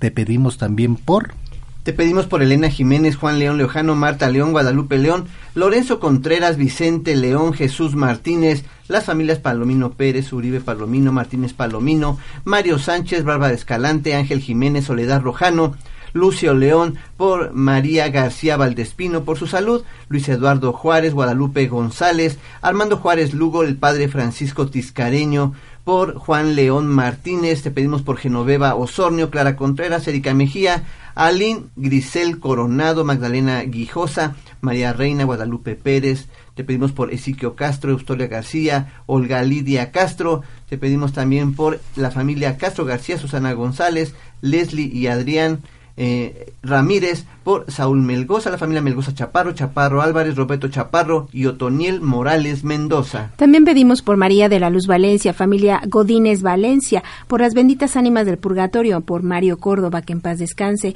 Carlos Godínez, Carlos Godínez Paredes, Abraham Ojeda, Noé Ojeda, Brenda Sida, Analí Herrera Pineda, Francisco Herrera, Rosa María Ortiz, José Luis Faracio, Ana María Fracio, Daniel Robles, María Leticia Peña, Petra García, familia Guzmán Reyes, Montes de Oca González, López Hernández, familia García López, Pedro Jesús Rosas, María de Lourdes Maldonado, Patricia Irickson, Jaime Peña, también pedimos por la familia Gudiño Medina, Lara Rosaldo, Luna Salgado, Hugo Valdespino, Toño Páramo, Francisco Vicencio, Francisco Herrerías, Guadalupe Hernández, Ana María Méndez, Maribel López, Elena Méndez, familia Tavera Domínguez, González Tavera, Baltasar Zurita, Tavera Martínez, Carmen Carranza, Adriana Carranza, Karina López, Pilar Pantoja, Edgar Galicia, familia González Vilchis, Vilchis Velázquez, María de la Luz Suárez, por todas las personas que se han reportado y no hemos podido mencionar, te lo pedimos, Señor. Te lo pedimos por nuestro Señor Jesucristo, tu Hijo, que contigo vive y reina en la unidad del Espíritu Santo, y es Dios por los siglos de los siglos. Amén. Y bueno, pues ya domingo, jóvenes, domingo, bienvenidos nuevamente. Gracias. Don Alegro, buen día, bienvenido. Querido Rafael, gracias. Marisela. Muy buenos días a todos. Gracias por acompañarnos en Encuentro con tu Ángel. Un día muy importante, eh, muy mucho, muy importante, diría yo. ¿verdad? Domingo de fiesta. Mm, pero En fiesta y nonón. Claro que sí, en donde todos aclamamos a Cristo como Rey, Rey de nuestras vidas. ¿Y qué significa esto? El decirle Cristo Rey es escucharle, es seguirle y es amarle. Y también pues hay muchos simbolismos porque dentro de ellos, con esta gran festividad en donde aclamamos a Cristo como Rey del universo, estamos haciendo y cerrando nuestro ciclo calendario litúrgico. Claro. Con esta gran festividad. Y para dentro de ocho días pues ya estaremos iniciando nuevamente nuestro calendario litúrgico con el Adviento. Pero el día de hoy es esta gran festividad de Cristo Rey en donde no debemos pasar por alto que Él es el Rey de nuestras vidas, que Él nos dirige, que Él nos guía. Hay que escucharle, hay que seguirle, hay que amarle, hay que también imitarle. Claro que sí, y hay que imitar también a nuestros santos, ¿verdad? Sí, por supuesto. Viva Cristo Rey, claro que sí. Y don Alegro, Sí, pues muy de importante. hecho, exacto, toda esta pues eh, celebraciones que se vienen tienen básicamente tres propósitos. Una es exhortar, la segunda es edificar y la tercera consolar.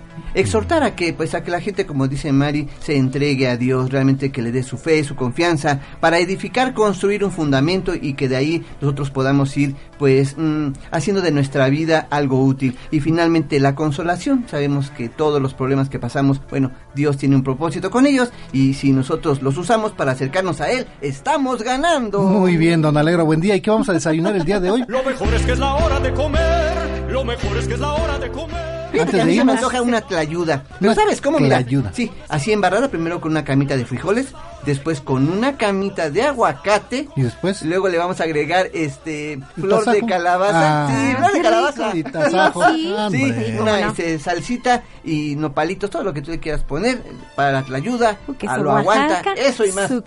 Yo sí voy. Y un refresco, el refresco, un día de hoy. Ah, bueno, te Órale.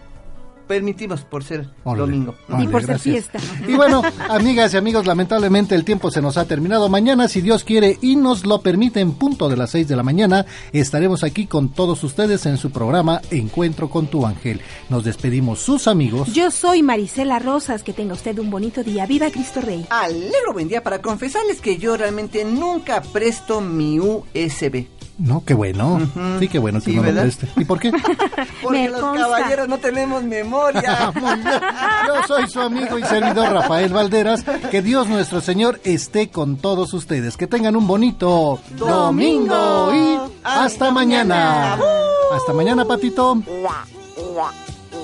Gracias.